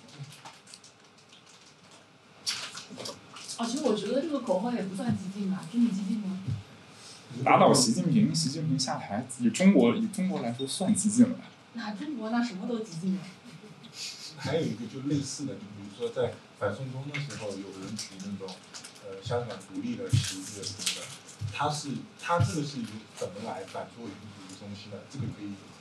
如果我鉴鉴于我缺乏现实资料，我无法回答这个问题，不好意思。就我我我我也不认为这个模，就我也不认为这个东西适用于所有的叙事啊，就是它它适用于一个非常特定的情形，就是就是不管是地理的边缘还是意识形态的边缘，它适用它只适用于这种非常特定的情形。你想我我的概括是海地时刻嘛？那海地和法国的关系是非常特殊的一种关系。呃，我有个问题啊，就是我们这次今天的主题是这个大革命，然后我想问一下，就是，呃，有没有感觉，就是自从进入到二十一世纪之后，这个全球范围来看，这种大范、大规模的革命，其实它是感觉像是一下子变得很少了。我自己能够想到的就是，呃，最近的可能是中东的这个茉莉花革命。我说的这种革命，可能就是。指的就是比较比较暴力的形式，能够把这个呃政府或者是当权统治阶层能够彻底推翻的这种，我会称称之它为革命或者成功成功的革命。但是，但是二十一世纪之后，我们可以想，就是可能好像国家之间的冲突会比较多，但是呃，包括包括像呃呃伊拉克这种，就是通过外国政府来介入，把一个把一个国家的政府来推翻，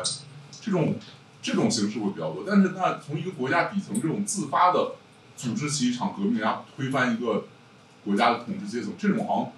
比比起二十世纪来说，好像一下子变得很少了。你能跟我们分析一下这是什么原因吗？我相信是因为今天的国家统治的能力比比二十世纪及及以前的国家统治能力要强了很多，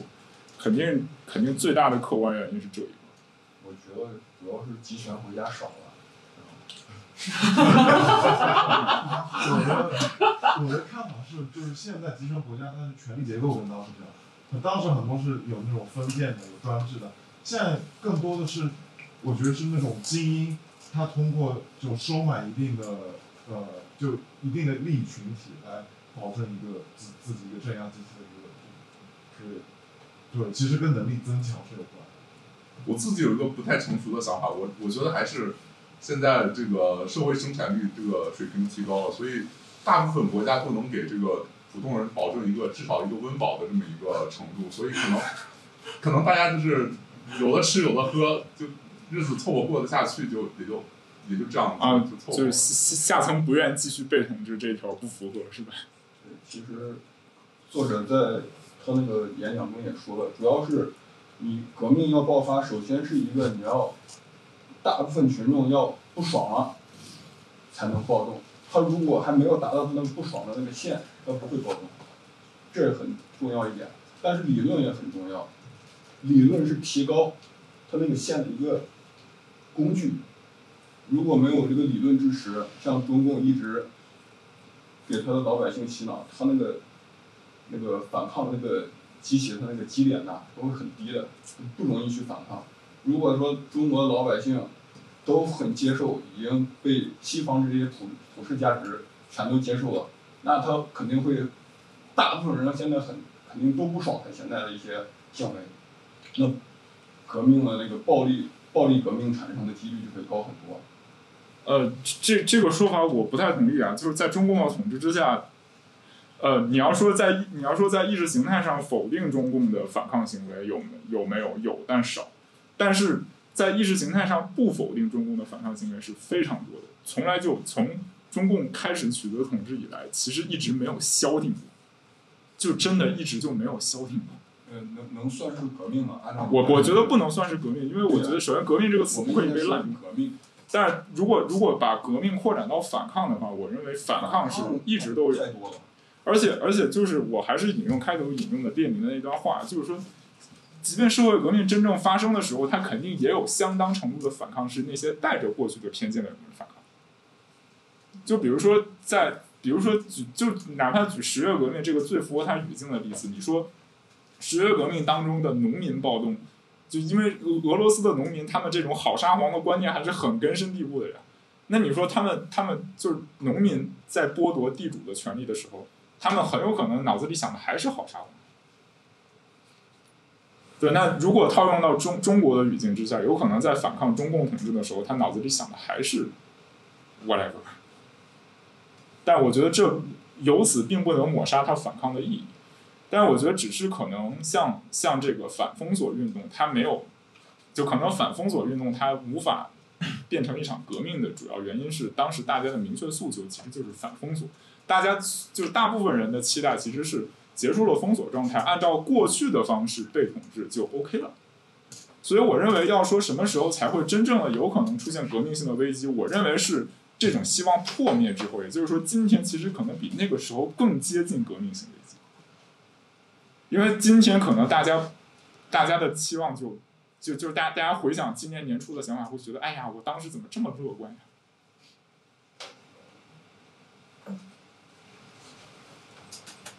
我是这么想的，对这个问题。那所以呃，最近看来呃，包括地方银行、深圳银行、呃包括一些其实此起彼伏很多城市，北方，嗯、都有一些小规模的抗争。那你认为说，呃，从 long term 来讲，可能是持续的，还会有再发生，这种零星状会不会变得说更加多？呃，发生频率多了，然后次数多了，会形成一种呃可能性的革命一种暗涌吗？你期待听到是或否的回答吗？这个其实大家不是是或否，就是大家怎么看，就是说可能有这种 at least 一种希望，一种苗头吗？呃，我觉得从事实的层面来说，现在的抗议行动确实是多了很多呀。就不光是，就即便你排除掉过去封锁状态之下，客观上人们无法聚集起来这这个条件的话，它也确实是变多了很多。就是特别的是，它跟新冠之前比起来，显然密密集的多很多。而且就是现在普普遍的出现这种普遍的出现厌倦工作、厌倦生育的情绪。我觉得我我是觉得，我是觉得确实传传统意义下的革命确实有一个很很能说明它问题的征候，就是罢工的数量变得多很多。就今你说今天中国的这种状况能不能叫罢工的数量变得更多？我觉得暂时还不至于。但是如果经济刺激政策无法达到他所预期的效果的话，which I think will be the case，很有可能它会以某种其他的非罢工的形式体现出来。躺平算是罢工吗？消极罢工，如果叫罢工的话，我其实想补充一点，我觉得反抗就是可能现在还没有到真正要出来反抗的那一步吧，因为其实反抗确实我们承认国家机器现在相当的强大，每个人都受到威胁，他可能不一定敢于做出什么行动，但是我们看最近的事件，比如像齐齐哈尔中学的事件，我其实就很惊讶，我看到那一片花海，这个说明什么？这个不是反抗，可能不能称作反抗，但是它是表明人民有话想说。但是他不好说出来，所以他的表达是什么？他去送花，他去点外卖，他去送各种奶茶、各种黄桃罐头，这些是什么？这些颜色摆在那里，全部都是大家想说的话。他可能都已经不用说出来，就像白纸一样。我举的是张白纸，上面一个字都没有。但是你看到这个情景，你就知道，这个这个中国现在到底是个什么样的情况。这是我自己我的看法不太一样，我觉得，呃，像这种呃对这种负面的新闻啊，我表达这种底层人民对这种负面的新闻表表达自己的不满，其实是呃一贯都有之的，一直都有的。只不过是以前这个呃媒体网络不发达，我们可能不太能知道。比如说以前，呃呃克拉玛依那个大火烧死很多孩子，那个时候可能知道的人也不多，但是确实那那帮家长他们也该闹事的也闹事了，包括以前这个三鹿奶粉啊，呃，再包括以前呃各种各样的这种底层的这种负面新闻，其实是很多的，只是不不像现在这个网络这么发达，所以这个人民群众对这种对这种事件的这种负面情绪能够一下子就是感觉在网络上能够爆发出来，让每个人都能看到。我觉得可因为中国毕竟很大嘛，十三亿人、十四亿人，所以这种这种事情我们不能，我们只能，我觉得按我的标准来说，它其实我觉得说抗争都都都还离得很远。但我觉得这就是差别对。你说这些事情当然一直是有的，因为政党没有变，体制没有变，它只会越来越坏。但问题是什么？你说这二十多年前、三十多年前的事情，以前为什么没有那么大的动静？除了网络是一个因素以外，还有一个就是人民已经在忍了，他已经忍到一个境地了。然后他也差不多看出来这个事情的真相到底是怎么样的，问题在哪，而且确定是有一个问题了，他才可能还不一定知道是谁造成的问题，但他知道有问题在，他过得很不开心，他很压抑，然后所以当这样子的一个事情再一出现的时候，再借助网络各种新媒体，尤其我觉得其实我们现在要做革命的话，我们非常需要借助新的科技的手段。因为现在强权他们用科技，那我们当然也要用科技。那所以科技是一个还是一个很关键的因素。那不管 whatever 用这种途径，然后大家知道了，然后现在大家是有反应的。他们是就是送的那些花，他不是说本地的家长啊家属他们才会去送。为什么有那么多？是因为有的地方他们隔空去点外卖，这是全国人民送过去的。这个我觉得不能说，哎呀，就是很悲观说，哎呀，以前都有的，这我这这这只是说呃网络所以它才多了，我们才看得到而已，那一直都有，那那又怎么样呢？我就不能这样子看，而是现在它不就是不一样了。然后确实你说它要抗争，你所期望的那种大的暴力的、有动静的革命，它不是说一夜之间就能够爆发的。我觉得这都是我是补充一点，大的有动静的、暴力的，确实发生了在反封锁运动期间。我注意到嗯大家其实刚才没有太提到这个你说哪个工人暴动呀，啊、你说富士康那些。富士康的工人暴动和广州，就郑州富士康的工人暴动和广州的工人暴动对，但它没有联合成为一个全国性的。它确实没有联合成为全国性的，但是你要说有没有这个侧面，有，就是有这种大规模的暴动式的反抗。是，但是我意思就是说，他不可能说是一夕之间马当然不上突然，对呀、他还是有一个一个一个一个一个时间的一个就我想的是，这种事情以后可能会越来越多。对，会越来越多，然后慢慢的，它可能会串联成一个全国性的。就是和平的抗议和激进的暴动可能都会越来越多。嗯，我觉得是应该是可以这么说。哦，那个我想问一下朱展一个问题，因为就是我看今天的主题就是革命，对吗？那我就想请教一下，就是您从您个人的角度出发，你认为说，呃，在东亚大陆未来的短期内，比如说十年之内，会不会有像会不会有一场有一场一种比较激进的，像法国大革命这样比较暴力的这种革命发生呢？这种革命有没有可能会是以像白纸运动这样子去中心化的形式展开的、铺开的，然后导致说，因为就像星星之火烧成一片，导致共产党的暴力机器它顾此失彼，没办法实行它的暴力专政，导致它顾此失彼，然后它最后是放弃抵抗，还是说您这个认认为中国未来有可能会像朝会会走向一个科技化的朝鲜，依靠它十亿大数据、十亿十亿摄像头。变成一个大号的朝鲜，而维持一个比较，比如说三四十年更长一段时间，还是说你认为说会会走向一点以拉以拉美化为导向，比如说像政府、军阀，啊或者边境走私团体三方各三分天下这种形式，你就就是东亚大陆未来的走向，您认为是会怎么样的？你 希望我的回答是 A、B、C 中选一个吗？有没有可能尽量不要见证？就我我我我是个人是这样想的，就如果如果这个问题是 A、B、C 中选，或者是是或否的话，我觉得我无法回答这个问题，因为很不幸我的修为不够，我没有开天眼，对吧？但我我我我们确实，但是我相信我们可以分析一下这里提到的一些现象，以及你你可能呼之欲出但没有说的概念。比如说，首先有有一个呼之欲出的概念是数字集权主义。对，呃，首先关于数字极权主义的危险是否确定存在，我相信一定确定存在，这种可能性是很可怕的，一种全面的监视、全面的控制。但是至少以现在中国监视体系的现实来说，我认为它和那个数字极权主义的想法还是有相当大的差别。我不否认中国共产党的领导层想要建成那个样子，但是客观上来说，中国的中国的国家机器受制于，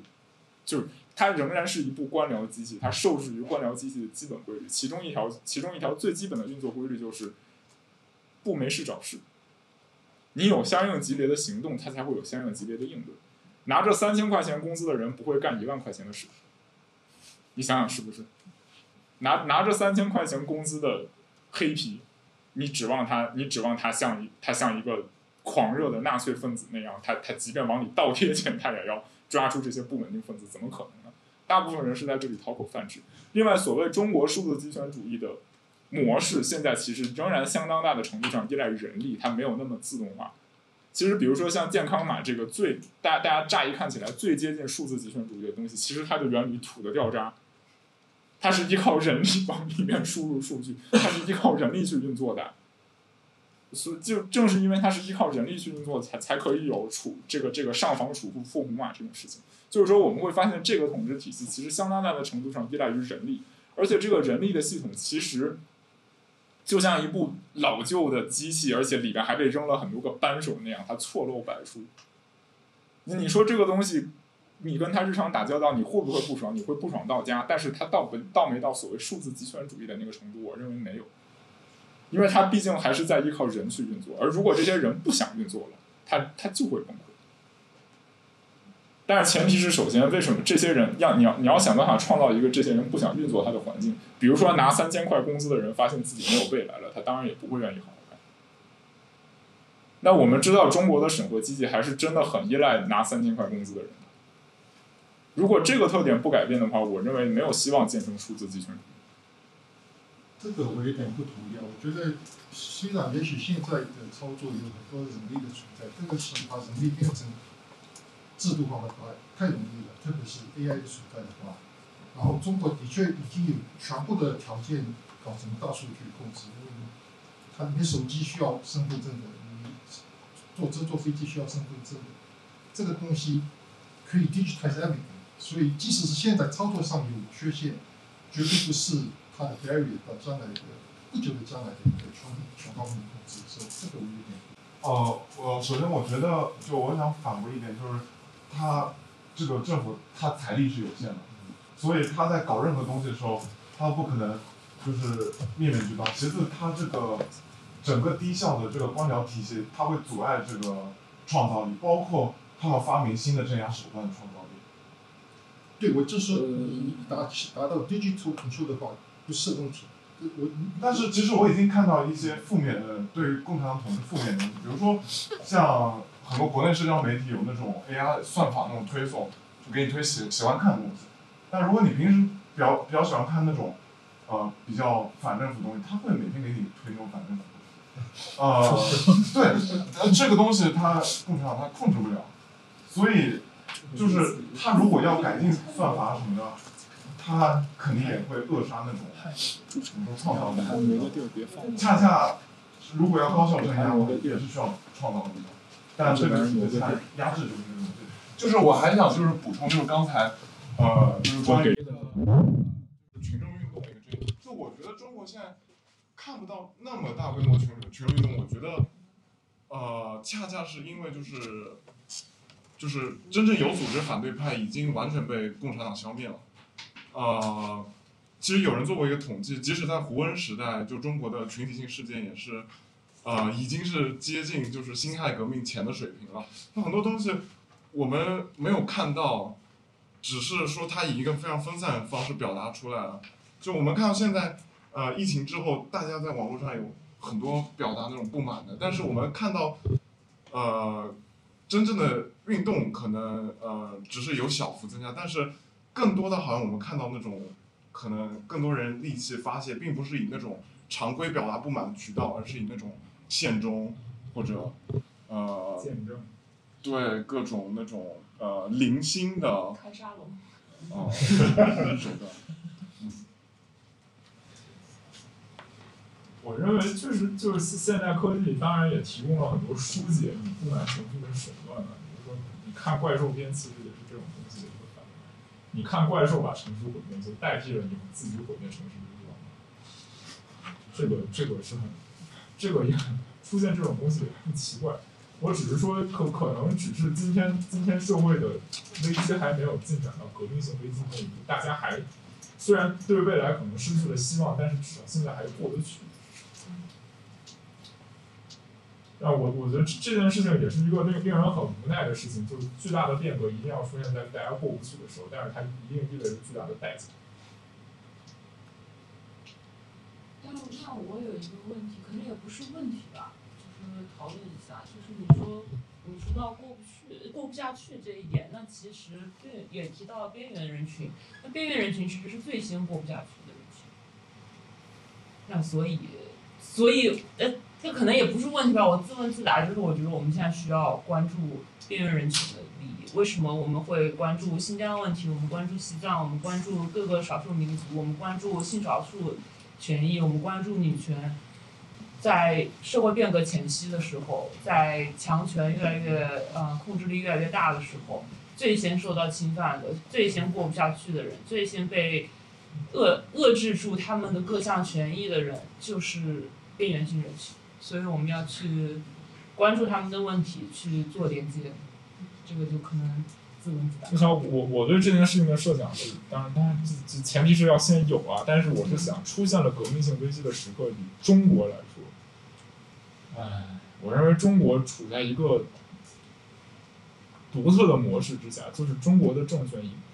就中国，我我我最开始想到这件事情，是因为我我想到了好几个不相干的文革当中的案例。一个是上海的文化大革命开开始于这个上海音乐学院，就是比比如说时间上比较先的是上海音乐学院对他这个几个比比较著名的作曲家教授的批判吧。但当时是写这些批判稿，一边一边这些教教授被开被批判，一边他们工资照拿，课照上，活照干。然后等到这个文化大革命冲击上海市委市政府的时候，上海音乐学院的罪状就包括了对这些现行反动，就就对对这些反动学术权威太温和。然后第二个例子，这个这个当基层政权崩溃的时候出现的民间的屠杀现象，文化大革命当中的集体屠杀，我们知道广西是一个非常严重的地方。那我们看到基层政权崩溃的时候，过去积蓄下来的敌意会在没有任何抑制的情况下迅速的释放出来。所以我从中就包括类似的事件，我从中勾勒出的一个模式是。就是原有的统治机器似乎倾向于，就是他对于这，他对于一些边缘人群，采取一种胡萝卜加大棒的策略，就是一方面他们，他们制造一种这些人活该，活该被歧视的意识形态，但另一方面这些人留着有用，这个歧视要有一定的限度，不能无限的歧视下去，不能把他们像犹太人那样关进集中营。这个其实不能无限的下去，但是这个统治机器一旦崩溃，接受了这套叙事的人，会真的把它当回事。到那个时候，这种歧视就是连最基本的限度都不会。所以我在设想，当然这件事情是很路径依赖的啊，但是在中国确实存在着一种很可怕的可能，就是共产党统治机器崩溃的时候，对边缘人群的攻击会以肆无忌惮的形式呈现。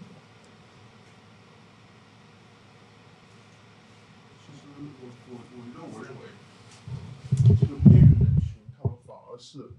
更有自组织、更有凝聚力的一些成员。如果你看观看，比如说你说城市里的白领，他们可能经济是生活水平比较高，但是他们才是真正的原子化的个人。他们在遇到困难的时候，他是无依无靠的，他指望不上任何人。因为你你你今天能指望上他，谁知道明天他就把你坑了呢？但是如果是在一些边缘人群，他是在一些农村里，他在一些山区里，他们同宗族同村的，他们的凝聚力是很强的。而在此时候，这样的。就是在大巨变发生的那一刻的话，他们反而更能凝聚起一些力量，然后保保卫自己，保护自己的家人和保护自己的团体。而那些更不用说，比如说像新疆呀、像云南边境的一些那些少数民族团体，那他们的凝聚力肯定是更强的。他们还和国外自自己，就比如说新疆跟中亚那边，或者云南跟泰国那边，他们都是等于说都同一个种族，都是亲戚关系。那他们等于说获得的力量和他们能够动员的力量是更大的。所以说，我觉得在就说巨变爆发的那那一瞬间的话，他们反而会受到的影响会比像城市里的白领这样的原子人小得多得多得多。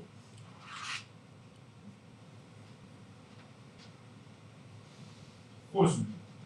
可以概括为就是就是原先就存在社会组织的边缘人群，可能反倒更能找到一种新的组织方式。但至少至少城市里的白领他是原子化的个人，这一个我是非常赞同。我觉得这个是提到一个社群的概念，就是 community。然后嗯，在中国的话，就大家也都知道，强权的统治呃机关他们是尽量的把人给原子化，因为他最害怕的事情就是把人聚集起来。所以在中国其实是完全没有社群这个概念的。然后嗯，他他是会打散一切的把人聚集在一起的理由，宗教我们就不说了。各各种社会团体，然后他的意识形态上，他也是鼓励你，就是所谓的社达也好，就那种价值观都是以极度的个人主义。那在在美国这边、国外这边，我们知道是不一样的，他们 community 的概念特别特别特别的强。然后做什么的单位，他可能都是，比如说工人找工会，然后说你各种职业的话都有他自己的工会，可能基本上。然后你可以去找各种各样的组织，像做律师的话，也是有律师的协协会有画。然后还有按各种种族分的、宗教分的，就更不用说了。基督教国家，美国作为呃基督教国家的话，它是很大很大的一个社群，是按教会来分的。然后呃，这这就只是一些杂乱的例子吧。但所以我想说的是，其因为因为也有一种说法说，从中国出来的一些人，海外的华人，可以说是说是一个离散的族群。那我们至少我们现在在海外一个相对更加安全的环境里面，我觉得我们是可以重新找回 community 这个概念，我们可以。聚集在一起，不用那么的担惊受怕，然后有一个嗯，找到一个虽然是去中心化，但是也是一个有组织的方式，然后我们可以一起做一些事情，至少也是有一点交流，有一点 emotionally 的一些一些支撑一些 support，然后慢慢的这些是能够传播下去。哦，我想把这个还是回到我们这个呃今天这个讲座的主题大革命上。我有个问题就是想问一下主讲人，就是哦、我回想了一下，就是中国的这嗯，就是历来的几次改朝换代的这种情况，我觉得好像都是呃都是在一种这种就是日子过不下去的这种情况下产生的。比如说从清朝到民国，那个时候就就被这个西方列强入侵，然后我们呃这个清朝这个底层的这个人民日子就很难过。呃，但是呢，但是我们想，其实清朝它时间也不短，它也两百七十多年。那那其实这中间，你说有没有说是，呃，大家对这个朝代不满啊，或者怎么样？我觉得也有，但是好像就是，因为网上有一种说说法，说是中国人是一个，可能是全世界最逆来顺受的一个一个群体了，一个一个国家的国民了。那就是说是，你如果说是不是说生活极度的这种艰苦或者是呃困难的话，可能真的不会发生像这种大规模的这种改朝换代的情况。包括像法国大革命也是，这个三级议会的这个下面两级人都都都过不下去了，所以才会有这种这种暴烈的革命发生。啊、我想问一下，这个主持人对这种现在这种革命发生的条件，呃，要需要具备哪些条件？你有什么样想法？呃，首先我我不同意把这个把这个问题归结到某个民族的民族性上，这个我认为这个解解释力是非常成疑问的。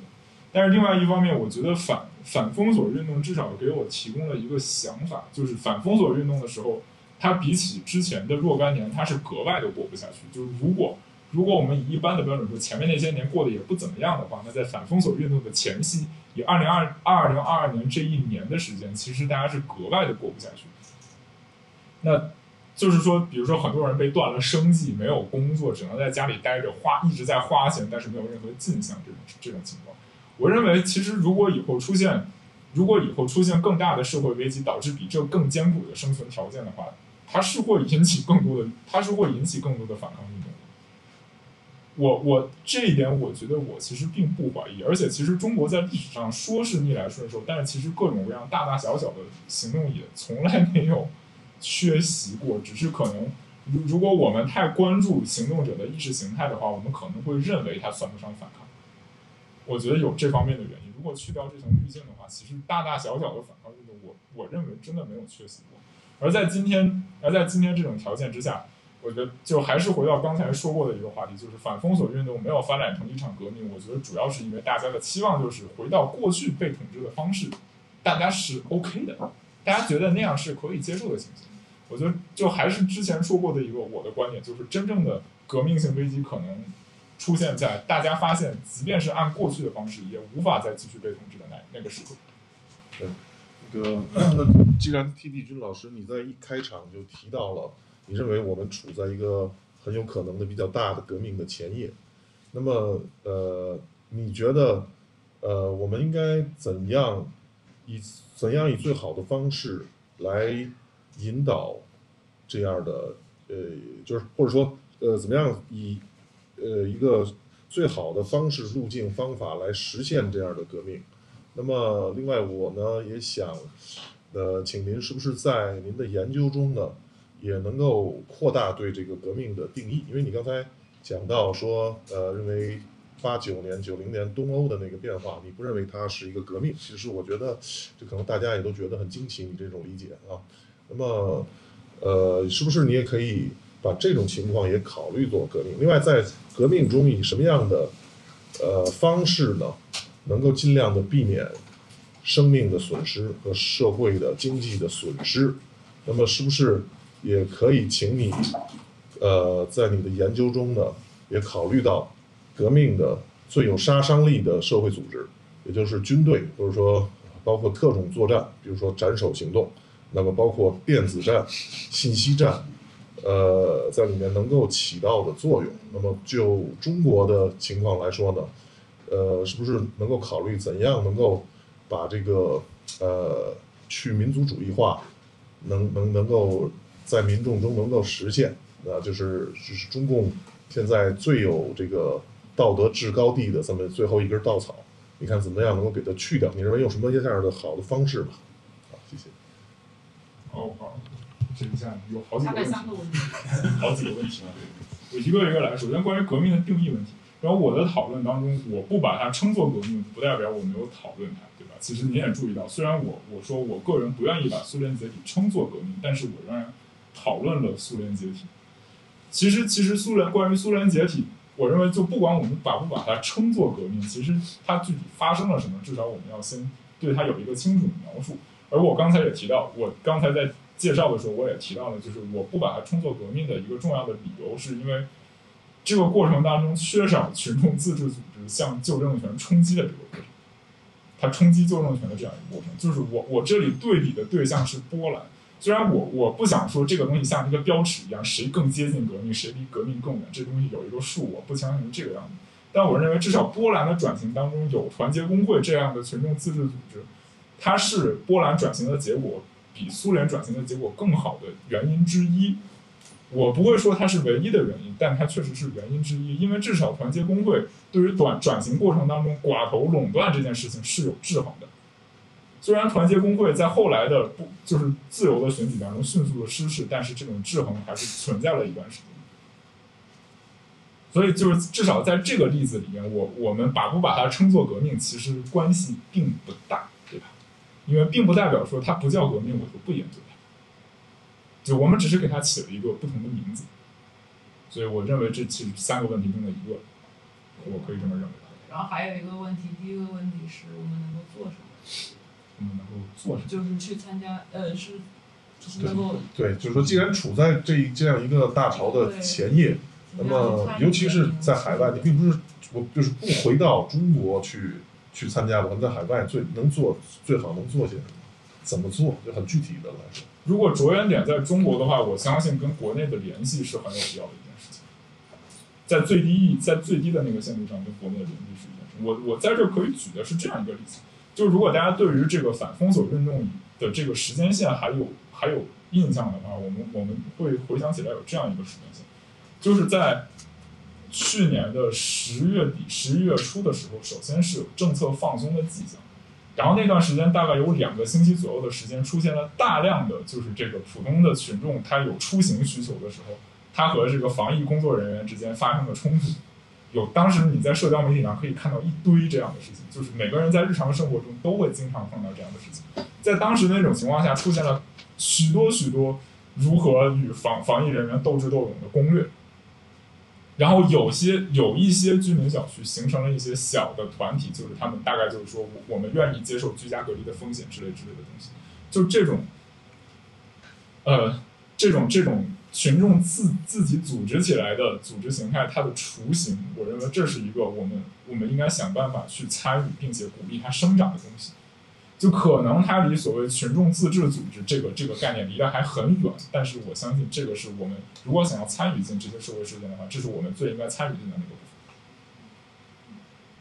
就是当就是当这种诉求出现的时候，如果群众自发的聚集起来，为某些特定的目标聚集起来，并且有非常明确的目的的时候，这是我们应该积极力所能及的参与的事情。其实，在二零二零年初，在中国国内，就是中国政府的这个。这个社会管理就是社会兜底的这个，就包括传染病防控的这个职能基本上瘫痪的时候，我们也会看到是民间组织在这个地方承担起了一部分作用。它它起到了一个。对，我想补充一点，其实就是在零八汶川的时候，这个是中国的民间组织的最高峰的时候，后来是被打压的。但是那个时候，在社会产生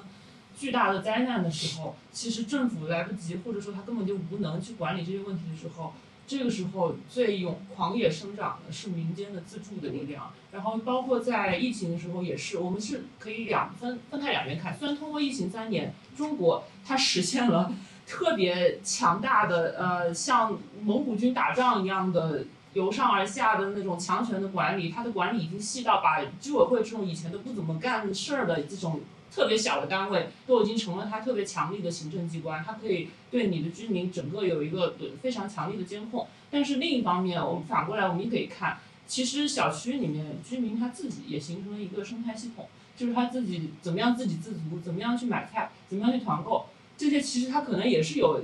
有了一定的组织的经验了，或者是能力吧。这个也是我觉得是我们需要去关注的东西。那我们能做什么？我们就要去关注这些，然后去把这些小小的可能现在还不算萌芽的东西，去把它继续给发展下去。因为我们不做的话，谁去做？我们对面对的强权，它已经发展了它那么强大的一个一个整个政府机关的一个一个一个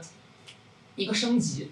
那我们这边我们也要做相对应的民间的东西，但是这个就就我就补充一下。我我我是很同意这一点，其实就是。就当然，这里有一个问题，我们不能夸大这些社会自组织的力量啊。我觉得至少以以这个新冠初期这些民间自救组织或者是捐赠的这种这种事情来看，我觉得还拿外科手术做比方，就好比这个人现在气管堵了，你手边没有任何其他医疗器械的情况下，对他进行气管切开，至少能保证他先不憋死，但是他仅仅能保证他不憋死，但至少在这个当口，它起到了能让他不憋死的那个切口的作用。不过我觉得还有一点比较关键的是，就不是说夸大它的作用，而是它还有一点，就不说它锻炼你的能力吧，自给自足的或者说互帮互助的能力，它至少还让你认清楚了一点，就是在很很多时候危险的时候，其实你不能靠政府，然后这些东西都是靠不住的。像然后红十字会，现在大家都知道了，红十字会到底是什么样的东西，然后所以如果他真正遇到危急的时候，尤其是伤及到自己自己家人危那个危险的时候。那他会选择什么？他可能第一反应他不是相信政府，他可能是去借助我之前用过的有用的手段，然后就是借助邻里之间或者是自己的那些 connection 这种东西。那我觉得这个他有时候他你再多来几次，他可能就会形成一种本能了。那这个能力就是这样子慢慢的在培养，当然他是很慢的吧。但但是所以我们能做什么的话，我们就是可以去过去。帮助促进。那这个地方，我我援引一下阿伦特在那个《论革命》里面，他最后最后的那个那个部分，他说的东西，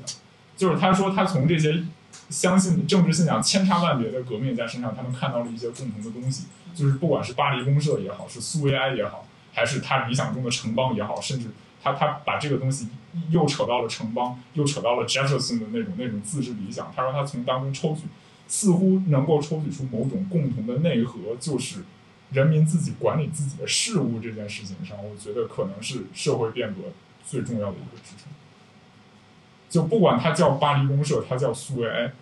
至少这阿伦特说，就是马克思和列宁作为比较有 sense 的政治家，他们在巴黎公社或者苏维埃出现的时候，他们抛弃了自己的意识形态偏见，他们开始赞扬这种东西。那就是说，他们作为成熟的政治家，看到了这个东西的潜力。虽然这个东西的潜力后来也迅速被他们抛弃掉了。但至少这个东西存在过，并且扮演了一定的角色。至少至少对于他来说，他看到了这个当中一个一个一个潜力，就是在这种千差万别的社会革命当中存在的一个共同的潜力。那对于我来说，对于我来说，我我不想把它追溯到 Jefferson 或者追溯到城邦，这个毕竟太久远了。但至少对中国的情形来说，我相信这种互帮互助，就是这种这种有自治倾向的东西，是我们应该试图去努力的一个方向。那这个自治倾向可能是在小区里边的居民，可能是工厂里的工人，就是你工作场所中的同事或者工工厂中的工人等等等等。但是要要形成某种自己管理自己的生活的东西，不要把它全都交给一个，据说能够为你兜底，但实际上事儿来了什么都不干的政府。就你看中国政府当时他没有崩溃啊，我我记得有有一些朋友对这个事情有一种幻想，觉得中国政府要崩溃。中国政府当时崩溃的仅仅是社会兜底的那个职能，它的镇压机器一点都没崩溃。最重要的、最决定什么是国家的那个东西，镇压机器一点都没崩溃。那是不是可以直接带到第三个问题了？就是国家机器的最强力的军队啊，这些力量怎么样去对抗？还是？呃，不是，就是，呃，一个是说，呃，怎么样利用他们来以呃。形成一个，呃，所谓像你说的革命力量也好，或者说政变的力量也好，那么再有就是在革命或者说政变来的时候，怎么样能够让他们，呃，不不不镇压这个革命？也就是说，有什么办法？有没有一种可能让镇压机器不起作用？啊，这不，对，就是包括能甚至于让他们主动的来积极的参与革命。这个我觉得你之前说的那三在千块钱的例子是不是就是？在革命中怎样三，千块钱，或者说在革命或者在政变中怎样来减少这个生命的，就是就是少伤亡、少少这个社会动荡、少经济损失，有什么好的做法，或者说有什么理念？我我首先我我不认为有任何一个理念可以减少伤亡，迄今为止不存在这样的东西，我们也不应该有这样的幻想。因为任何一种理念最后都可能会变成美德的暴政，这是毫无疑问的。不管这种理念表面上有说的有多么美好，因为迄今为止所有的理念在发展的历史上都有过美德的暴，都有过美德暴政的时期，这点我觉得历史已经很清楚的告诉我们这一点。就是刚才我 justify 阶级斗争视角的时候，有有一个人的话我没有引，他是一个社会学家 Barrington Moore，啊，他说这个，我看看原话是什么。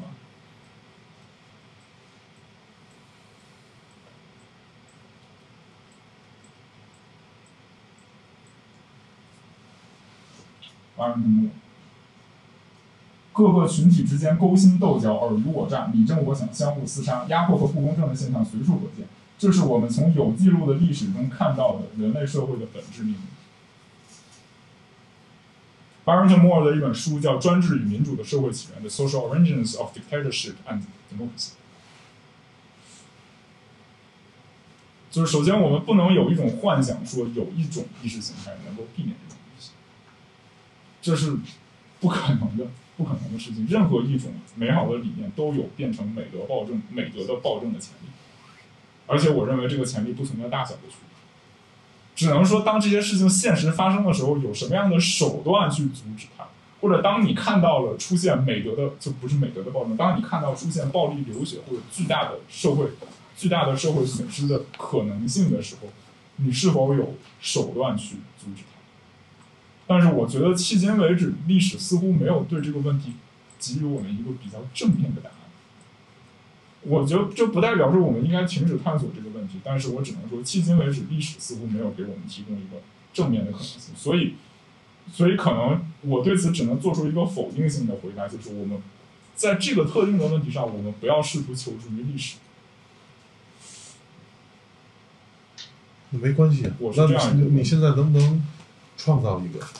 我其实想提一点，就是其实刚才你 PPT 里面，我不记得哪些地方了，但是隐隐约约有一个意思，就是大概是我可能说的不对，你纠正我，就是大概是在巨变革命的前夕，我们其实要先做好社会上的准备，大概这个意思。至少要试图做这个。对对对对，就是我觉得这个是跟可能跟你刚刚讲的是串联起来的。你说你说就是民间这种自治的这种能力也好，或者组织也好，其实它也是在建立人与人之间的信任，就是最 basic 最基本的一个东西。但是在中国它是非常缺失的，严重缺失的。那这个东西。就是呃，我觉得就是我们在做这个东西的时候，建立人人与人之间的联系，然后并且也在修复这种极度失去信任的，在在社会极度嗯，就是缺人与人之间都越来越冷漠，越来越分离，然后失去这种信任感的时候，我们去做这种修复，然后其实它也是对，就算之后的革命是暴力性的，它其实也是对它的一个准备，因为你在后面的话，革命只是第一步。就是变化只是第一步，它推翻现在的现有的真体的改变，它只是第一步。后面还你要怎么样去建建立一个新的、新的新的政体也好，或者怎么样的一个系统也好，它其实需要很多的铺垫的。我觉得对，就是大概就是你之前也提到的意思。就所以说，现在我们可能不光光仅仅是要去想怎么样去反抗，哦，怎么样建立武装力量，或者是要怎么样去做，怎么样去把就是反共吧，就是把共产给打倒。但是我觉得更多可能我们还要想的是之后怎么办？做这个然后呢？共产党倒了以后之后呢？谁上去？又换一个党吗？还是怎么样？我觉得最最重要的，其实有一些我们现在看起来对于反共叙事看起来好像并不起眼的一些东西，就比如说搞一些民间组织，搞追求劳工权益、追求女权什么什么的各种各样的大大小小的组织，这些好像看起来并不起眼的东西，好像是说人权要优于这些东西之前实现的这些东西，其实它是最重要的。哦，它才是人权。对呀，这些就是人权的实现。所以为什么我们要去做我们所做的有一些事情？我们要去呼吁一些东西，而不是说所谓的要顾全大局，要要让那些英雄们举起旗子来带领大家去打倒共产党，不是这样。我们要坚持自己，然后要坚持我们要想要什么样的生活，我们现在哪一步哪一句话，我们就去实践它，想要什么样的生活，而不是说哎，我们要先去设定这样一个目标，把把这个东西给打倒，所以我们一定要去暴力的怎么怎么样的去做对抗，我觉得不是这样子，就是。关于那个暴力机器、暴暴力镇压的机器怎么样让它不起作用的这个事情哈，我觉得至少十月革命当中，十十月革命之前发生的关于关于策反军队的事情，至少就单就这个问题来说，它确实提供了一个参考。虽然我我不知道您是不是会愿意把布尔什维克作为一个可以参考的对象，但是我觉得在策反军队这件事情上，它确实提供了一个参考。因为因为我刚才说到了，其实十月革命之后，他面临的保卫革命的危机有一个原因，就是他策反，他策反军队，策反了军队，导致他没有能力，就是他他很难，就是极端困难的，他不得不在策反军队已经被策反，大家都不想打仗的情况下，又重新把军队组织起来，去去和他们所说的白军打仗。因为因为就是在十月革命之前，对于对于俄对于旧帝俄军队的策反是如此成功，以至于苏维埃政权在当时甚至没有能力，就甚至缺失自保的能力。就至少在当时，他们做了很多的工作，使就就使得策反士兵是非常成做的非常成功。当然，策反士兵成功有一个非常重要的前提，就是帝就是沙俄和其他国家打仗的过程当中，把大家打的都根本不想打了。军队本身遭受了重大的损失，但是如果由此我们做出的结论是我们要把赌注压在中国想要穷兵黩武上的话，我说一下啊，其实刚才这位先生说的那个追求一个以后的革命，尽上尽量减少代价的，其实我们已经发明出来了，人类已经发明出来了，不就是民主选举制度吗？每一次换届选举就其实相当于一次革命，推翻了上一届政府，然后换来一届新的政府，啊。只是在建立民主之前，你必须要经过这样一个推翻那个专制集权的这个过程，暴力的推翻专制的过程。后面的建立的民主制度，其实就是一个新的这个他所说的那个最小代价的一个革命，不断小革命，不断革命的一个政府，是不是这样？有没有？如果革命在这里是指统治结构本身发生变化的话，我认为民主选举恰恰是在统治结构本身不发生变化，大家有这个共识的前提下进行政党问题。但是刚才这位先生也说了，为什么现在我们看到的革命减少了？因为我刚才也说了，是因为集权国家少，民主国家它就很少发生革命，对不对？它只是会有一些内部的动荡，但是推翻它这个政体的革命没有。因为它这个制度本身就是一个不断革命的。We are at the edge of it. 啊，We are at the edge of it. 我其实我的如果如果您如果您偏巧关注过欧美国家的极右翼运动的话，我觉得至少我们会能看到这种危险。至于它能不能被叫做革命，嗯，当然。但是我觉得它这个制度能保证它化险为夷。呃概率更大一些，我最起码概率更大。是啊，是啊，我我我我觉得这个地方用概率去预测可能不是一个特别好的主意。我只是说我看到了这种危险，当然鉴于以后会怎么样，我也不能断定以后一定会怎么样，或者以多大的概率会怎么样。我只能说现在，我只能说现在的极右翼运动确实让我看到了这种危险，就是民民主本身崩坏的危险。其实我更多的指的是在取代专制政权，比如像中国现大陆现在就是要取代共产党现在的这样的统治呢，在这个过程中怎样减少减少伤我我，理解你的意怎样思。减少我理解你社会代价。就是说不可避免。对我的意思就是说，这个过程就是避免不了，但是这之后建立民主制度以后就可以避免。其实我觉得这位先生他刚刚说那些说说让中国解放军内部的零星的士兵来反抗政府的统治，其实我觉得这个东西或者我们现现在的场景下讨论，其实我个人认为是不太现实的，因为中国政府它最主要的目的就它一直在做的一个东西就是瓦解自组织，然后让所有东西原子化。那军队它更更是说更加彻底的原子化，就它一个军队，它既有军长也有政委，他一个军长他号令不了整个军队，一个政委他也号令不了整个军队，所以说整个军队的控制权完全掌握在等于说中央政府手中，就连像比如说军头啊、军阀这种情况都很难出现，那你更怎么能说说下面的士兵自己组织一个小团体，然后来反抗整个政府集权呢？那这更是不可能的事情。所以我觉得，当以后比如说共产党的他统治有有一点有一点松动的时候，那有可能会发生一些，比如说几个军头他会可以自己手下带兵联合起来，军头和军头互互互相对互互打，这是有可能的。但是如果像您说的那种说底层的士兵自己组织起来反抗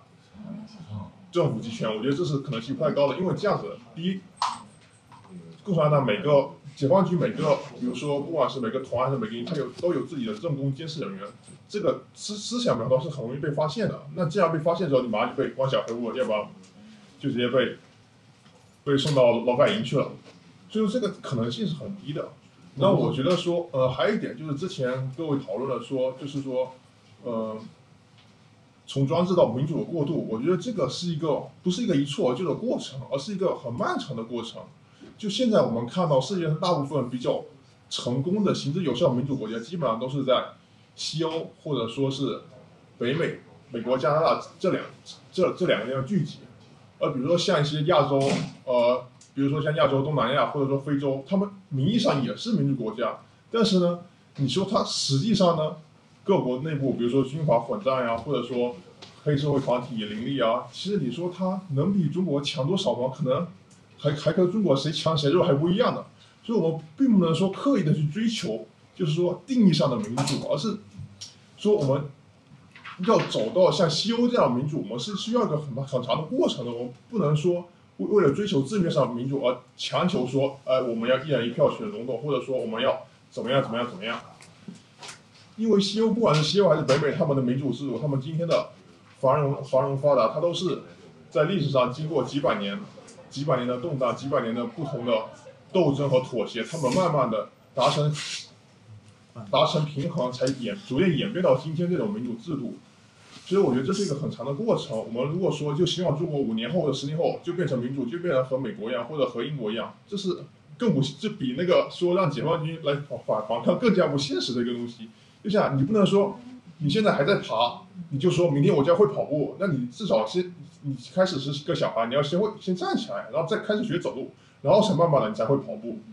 这样子的我觉得这是我个人的看法。因为我很同意你的看法，而且我也没有说是说在一个很偏远的部队由下层的军官士兵来发动这个这样的军事政变。虽然在其他国家有过这样的先例，就是在这个领导人阅兵的时候，有的这个部队士兵就是上了实弹，就是把主席台上的这个最高统治者打死了。那么，但是在中国的这个下层士兵抓捕最高领导人的，实际上是这个在中国的这个所谓粉碎四人帮，这当然它是由上层的政变领导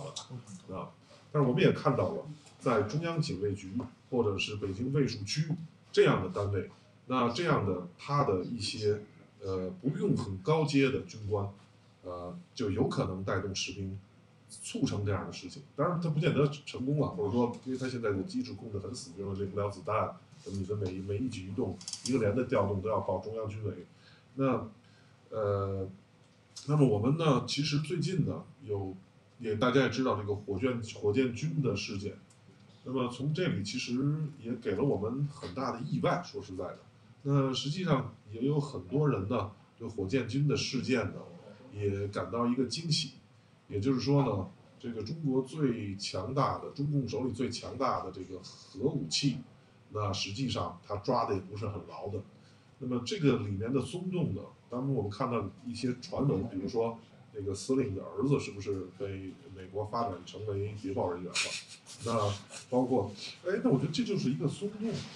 那有没有可能我们促成或者扩大这样的松动？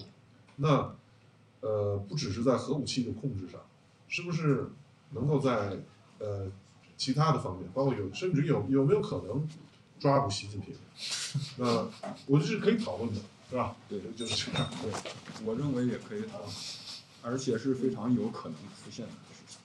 那既然大家都觉得有可能，那这事儿就可能性更大了。其实我觉得怎么说，这个东西讨论，可以说言论的嗯成本是最低的，就讨论每个人都能讨论。但是如果说真的要去做到那一步的话，可能更需要就是说每个人身体身体力行，比如说就像那个王炳章先生一样，直接从美国他训练了一个一支小部队，然后想潜入中中国内中国大陆，然后搞些革命，然后到现在十几年，现在生死未卜。就如果就是就像当初一战的时候，好像还活着，而且他在监狱里面好像最近还有律师探探视他，还有就是他的机器就我的意思是，就是比如说像一战的时候，捷克的海外军团，他直接利用了一战的一战过后的一些捷克当时他内部的动荡，直接等于说从从美国马萨利克将军从美国直接打回捷克去。那所以说，如果我们要这么做的话，可能就每个人怎么说呢？至少说是能够先把自己身体锻炼强壮一点。